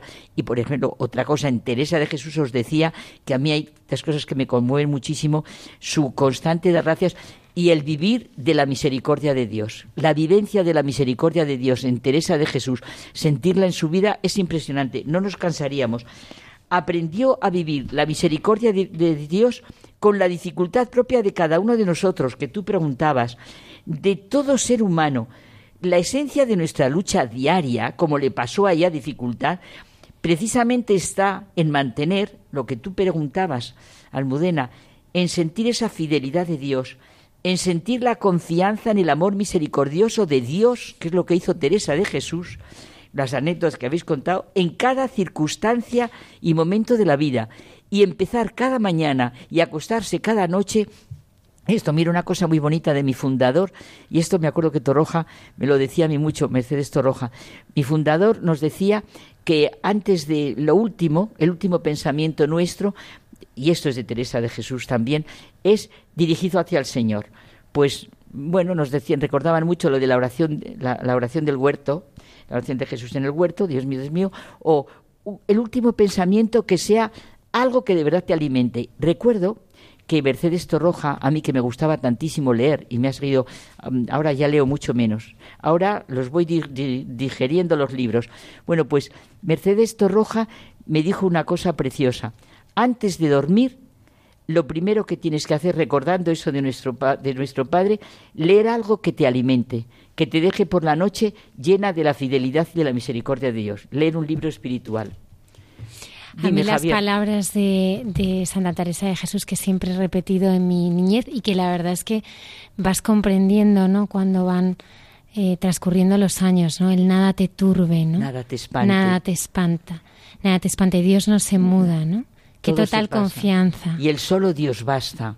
Solo Dios basta, de verdad. Quien a Dios tiene, si lo pensáramos de verdad, de verdad, de verdad, quien a Dios tiene, nada de falta. Pero fíjate que eh, de Santa Teresa a mí, de lo que he leído, Eh, gracias a Carmen, claro, que fue la que me llevó a aquel programa. Bueno, hiciste un, un, especial No, muchos, un año entero un año estuvimos con la llamada de Teresa de Jesús. Pues a mí me, eso, claro, me obligó a leer un poquito porque...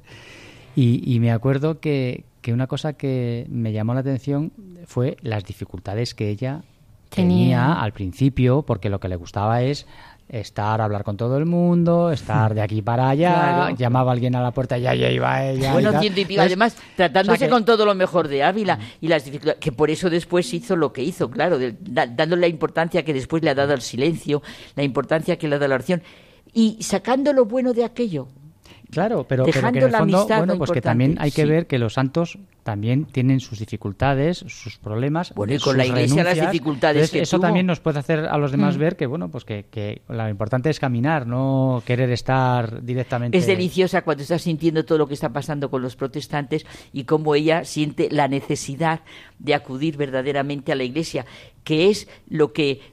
Lo, es que es, de verdad, no me extraña que mm, don Marcelo llamara a la salida de, mi fundador la segunda salida de Teresa de Jesús. Porque es que, oye, nosotros hay veces que ya confundimos. Yo ya hay frases que confundo de uno de otro. Hay una frase que no quiero irme sin decirla de mi fundador, que es que me entusiasma. Me entusiasma porque quizá en mi vida de ahora que vivir es aprender, estoy, me decías tú, por el sufrimiento, todo, por lo que te, en la vida, lo que pasas y tal, y te das cuenta de verdad lo digo con todo mi corazón, lo siento clarísimo. Dice Jesús que lo que mancha al hombre no es lo que viene de fuera, sino lo que sale de dentro. Es verdad, porque ya te pueden decir lo que vengan de fuera, lo importante es como tus reacciones ante lo que venga. Pues fijaos qué bonito decía mi fundador, esto mismo de lo que decía Jesús, decía mi fundador, y yo me lo reputo mucho, no te dañará ninguna adversidad, no te dañará nada en la vida si no te domina ninguna iniquidad. O sea, me está dañando esto de esta persona. Sí, ¿por qué? ¿Qué me está dañando dentro de mí para que me dañe esta persona? Y es verdad, ¿eh? Porque es completamente distinto cómo ves mm, a unas personas, cómo miras a unas personas de otras. Qué importante es sentirte lo que sentía Teresa y cómo mira a los demás. Sentir a todos ante la mirada de Dios. Pues eh, se nos ha ido prácticamente el programa. Yo quería agradecer a Toti y a José Manuel pues su fidelidad, ¿no? Eh, tantos tantos años ya acompañándonos, acompañándonos cada viernes a todos los oyentes de este programa y mucha gente buena con una experiencia tan tan profunda de, vida y con esos diálogos de intimidad que tantos nos gustan. Pero el bien nos lo hacéis a nosotros dos, porque cuando vamos y venimos eh, comentamos y hablamos por teléfono y, comentamos todo esto. Con los bolsillos llenos de caramelos. sí, sí. Antes me decía frases de Jesús que te hayan impresionado Oye, qué bonito he sentido yo este año, pues aquí ha sido en, en, este, en el programa vuestro de Hay mucha gente buena. ¿Cómo he sentido yo, Javier y Almudena, cómo he sentido yo de fuerte lo de la ascensión del Señor? Mm, sentir la ascensión del Señor, que como mientras se iba nos bendecía. O sea, sentir que ya para siempre Cristo viviente es el que nos está bendiciendo. Cristo nos bendice siempre. Y Cristo nos ha bendecido con, esta entrevista, con este testimonio. Y muchísimas gracias, Toti, por haber estado aquí. Gracias a vosotros, de verdad, siempre gracias. Se recibe, se recibe muchísimo, infinitamente más que se da. Carmen, están subiendo la música. ¿Qué te digo yo siempre? sí, sí. Vámonos antes de que nos que Nos echen. Hemos hablado de Santa Teresa de Jesús y ahora el Padre Alberto Rollo en su sección Santos de Andar por Casa nos hablará de uno de esos santos muy jóvenes que eh, ayudaron a descubrir el rostro de Jesús a muchas personas.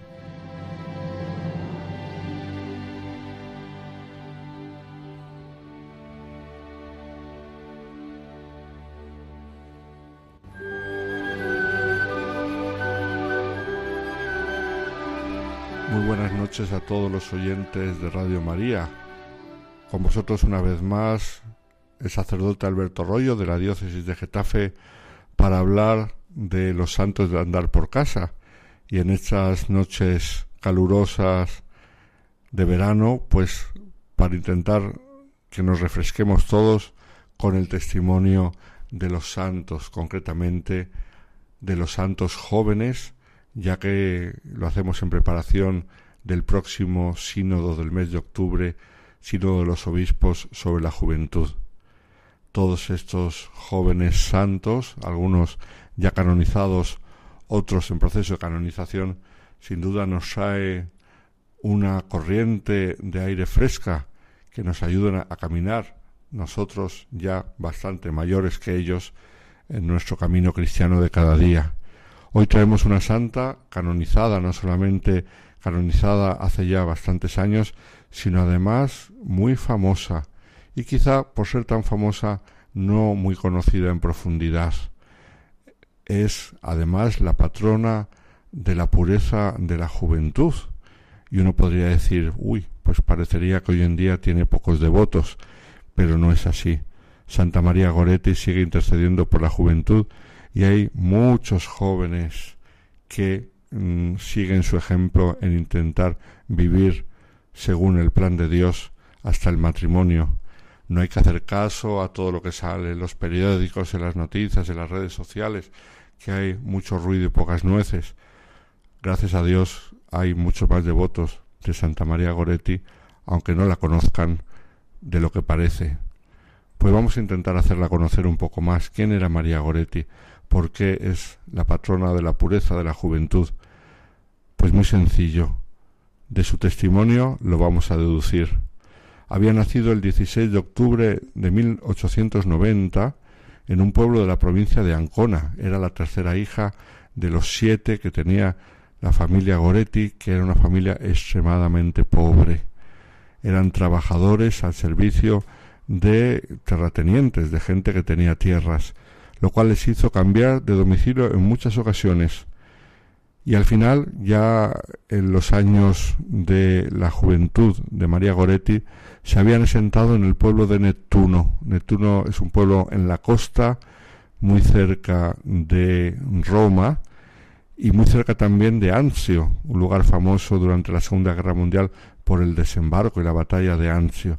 Pues ahí en Neptuno, en una zona muy pobre, al servicio de un terrateniente rico, vivía la familia hasta que mm, perdió al padre el 6 de mayo de 1900 a causa de una malaria, cuando María Goretti tenía concretamente nueve años. Como consecuencia de la muerte de su padre, la madre de María Goretti tuvo que trabajar dejando la casa y los hermanos menores a cargo de María, quien realizaba sus obligaciones con alegría y quien en aquel momento todavía no, no había hecho la primera comunión. María Goretti hará la comunión con once años, siguiendo un poco el estilo de aquella época. Estamos todavía en el siglo XIX y entonces no se había generalizado como ahora la comunión de los niños más pequeños, nueve años, ocho años, como se hace habitualmente. Fue gracias al Papa Pío X, como sabemos, que se popularizó la primera comunión en edad temprana. Ella la hizo a la edad de once años. Antes de que muriera su padre, ella había insistido en hacer la primera comunión, pero la cosa se retrasó por la muerte del padre, como se ha dicho.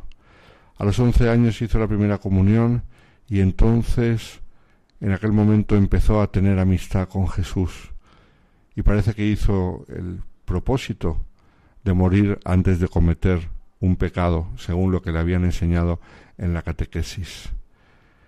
En la misma finca donde vivía María trabajaba y vivía la familia de Alessandro Serenelli, de veinte años de edad.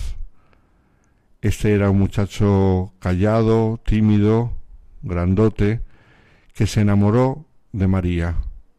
Serenelli, según lo que describen los testigos del proceso de canonización de María Goretti, era un muchacho que tenía unos grandes, unos grandes ímpetus sexuales. Era un muchacho mm, que la cortejaba insistentemente a María. y se dedicó a buscarla haciéndola propuestas que la niña, pues entonces en aquella época tenía 11, 12 años, eh, ella rechazaba, haciendo que Serenelli se sintiese despreciado y creciese dentro de sí eh, el sentimiento de frustración.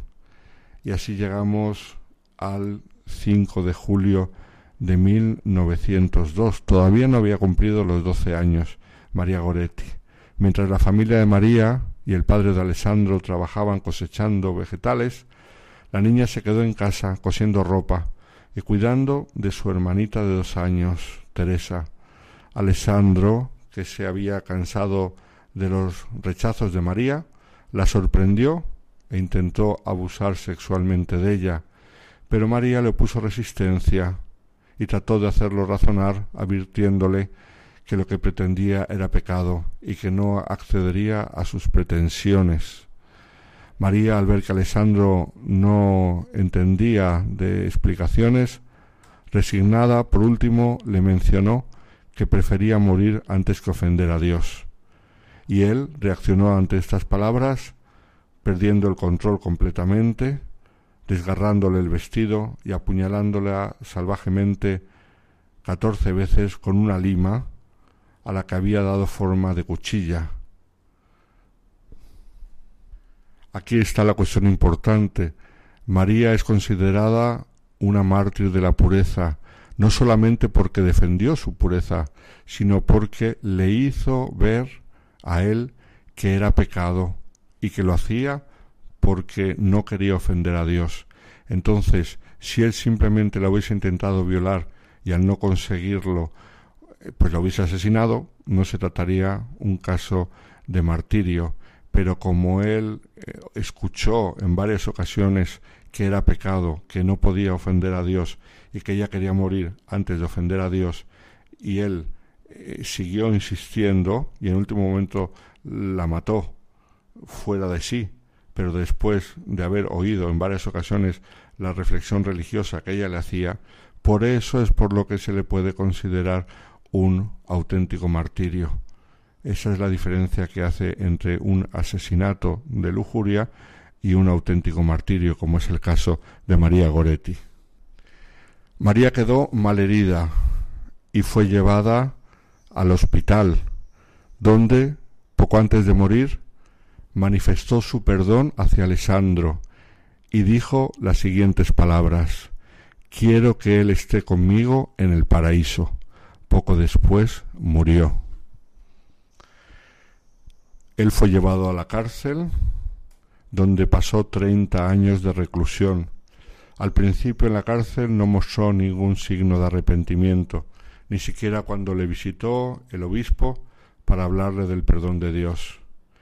Pero unos días después fue él el que pidió hablar con el obispo y dijo que había soñado con Marieta, con María, su víctima, Marieta como la llamaban normalmente, y le había soñado que llevaba catorce lirios en las manos, tantos como puñaladas había recibido, y que le sonreía resplandecientemente.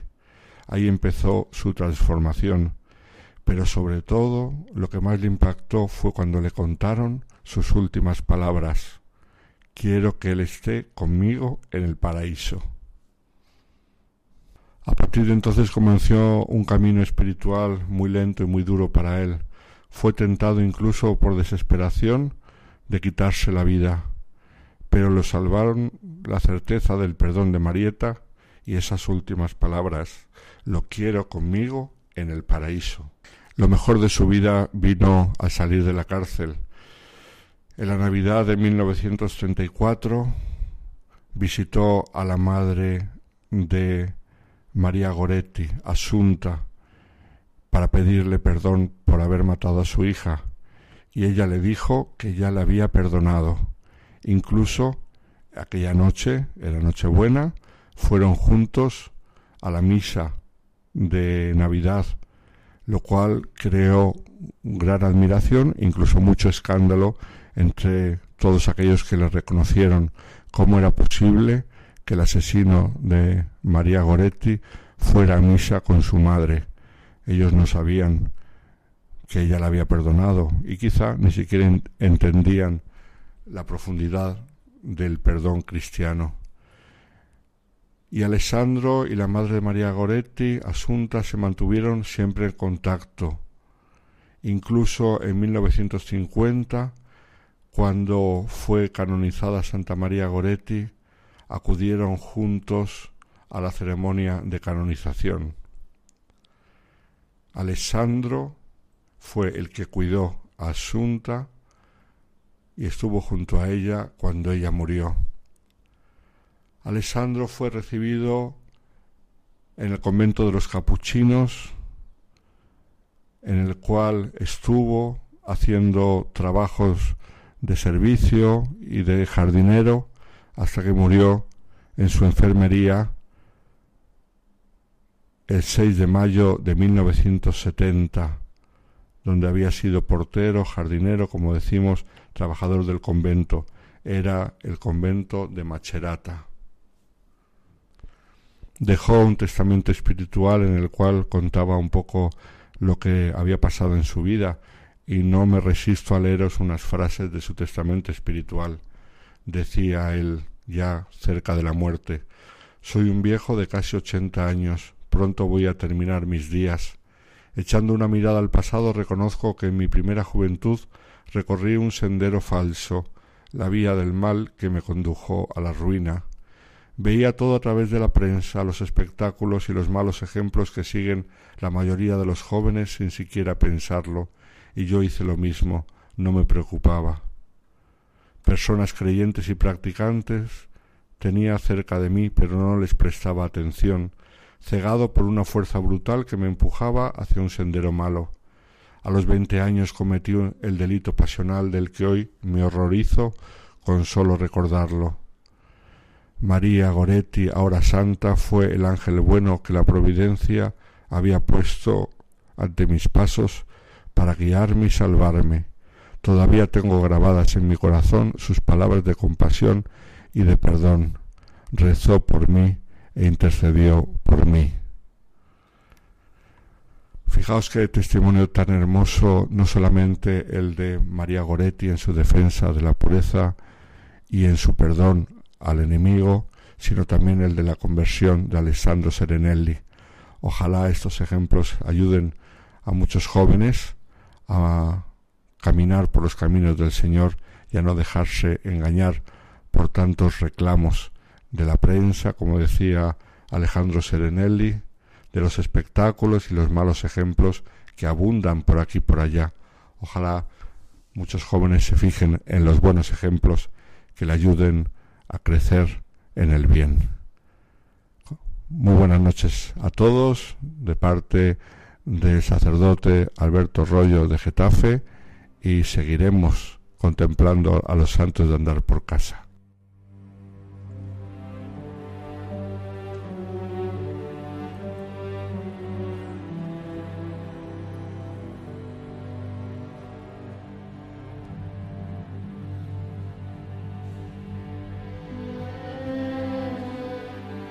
Santa María Goretti.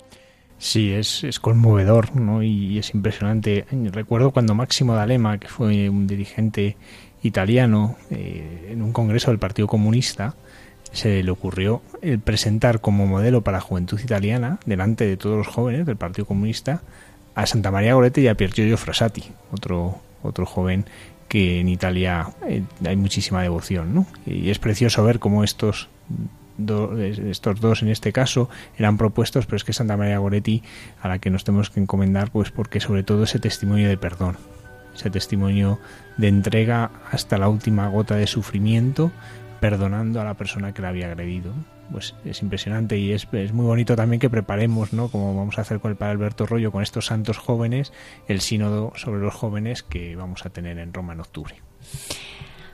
Bueno, queridos oyentes, ya hemos llegado al fin de este programa, pero os queremos recordar que mucha gente buena estará acompañándoos todo, todo el verano, los viernes de 12 a 2 de la madrugada.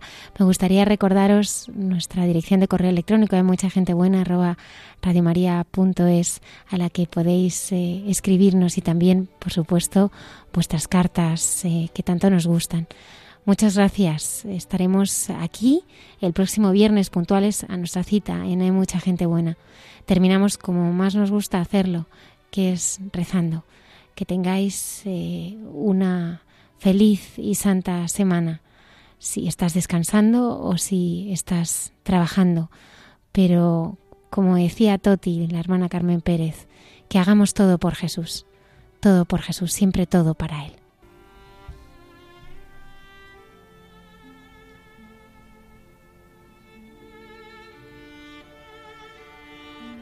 Señor, te queremos dar las gracias por la vida de Toti, por estas personas que ella nos ha acercado, estas personas con sus preguntas, con sus inquietudes, con sus certezas, que han ido trazando su camino y que también nos ayudan a trazar el nuestro.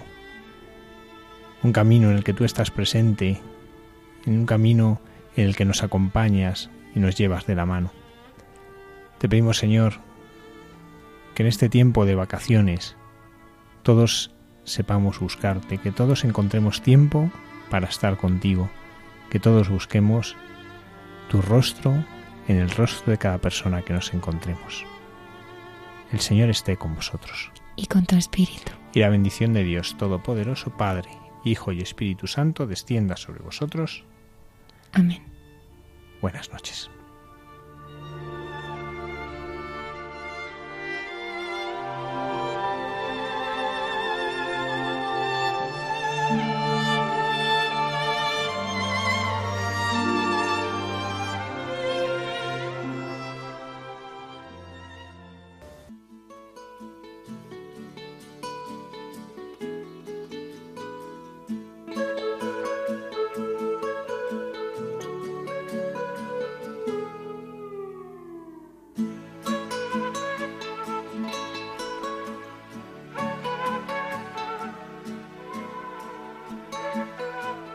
Y así finaliza en Radio María. Hay mucha gente buena.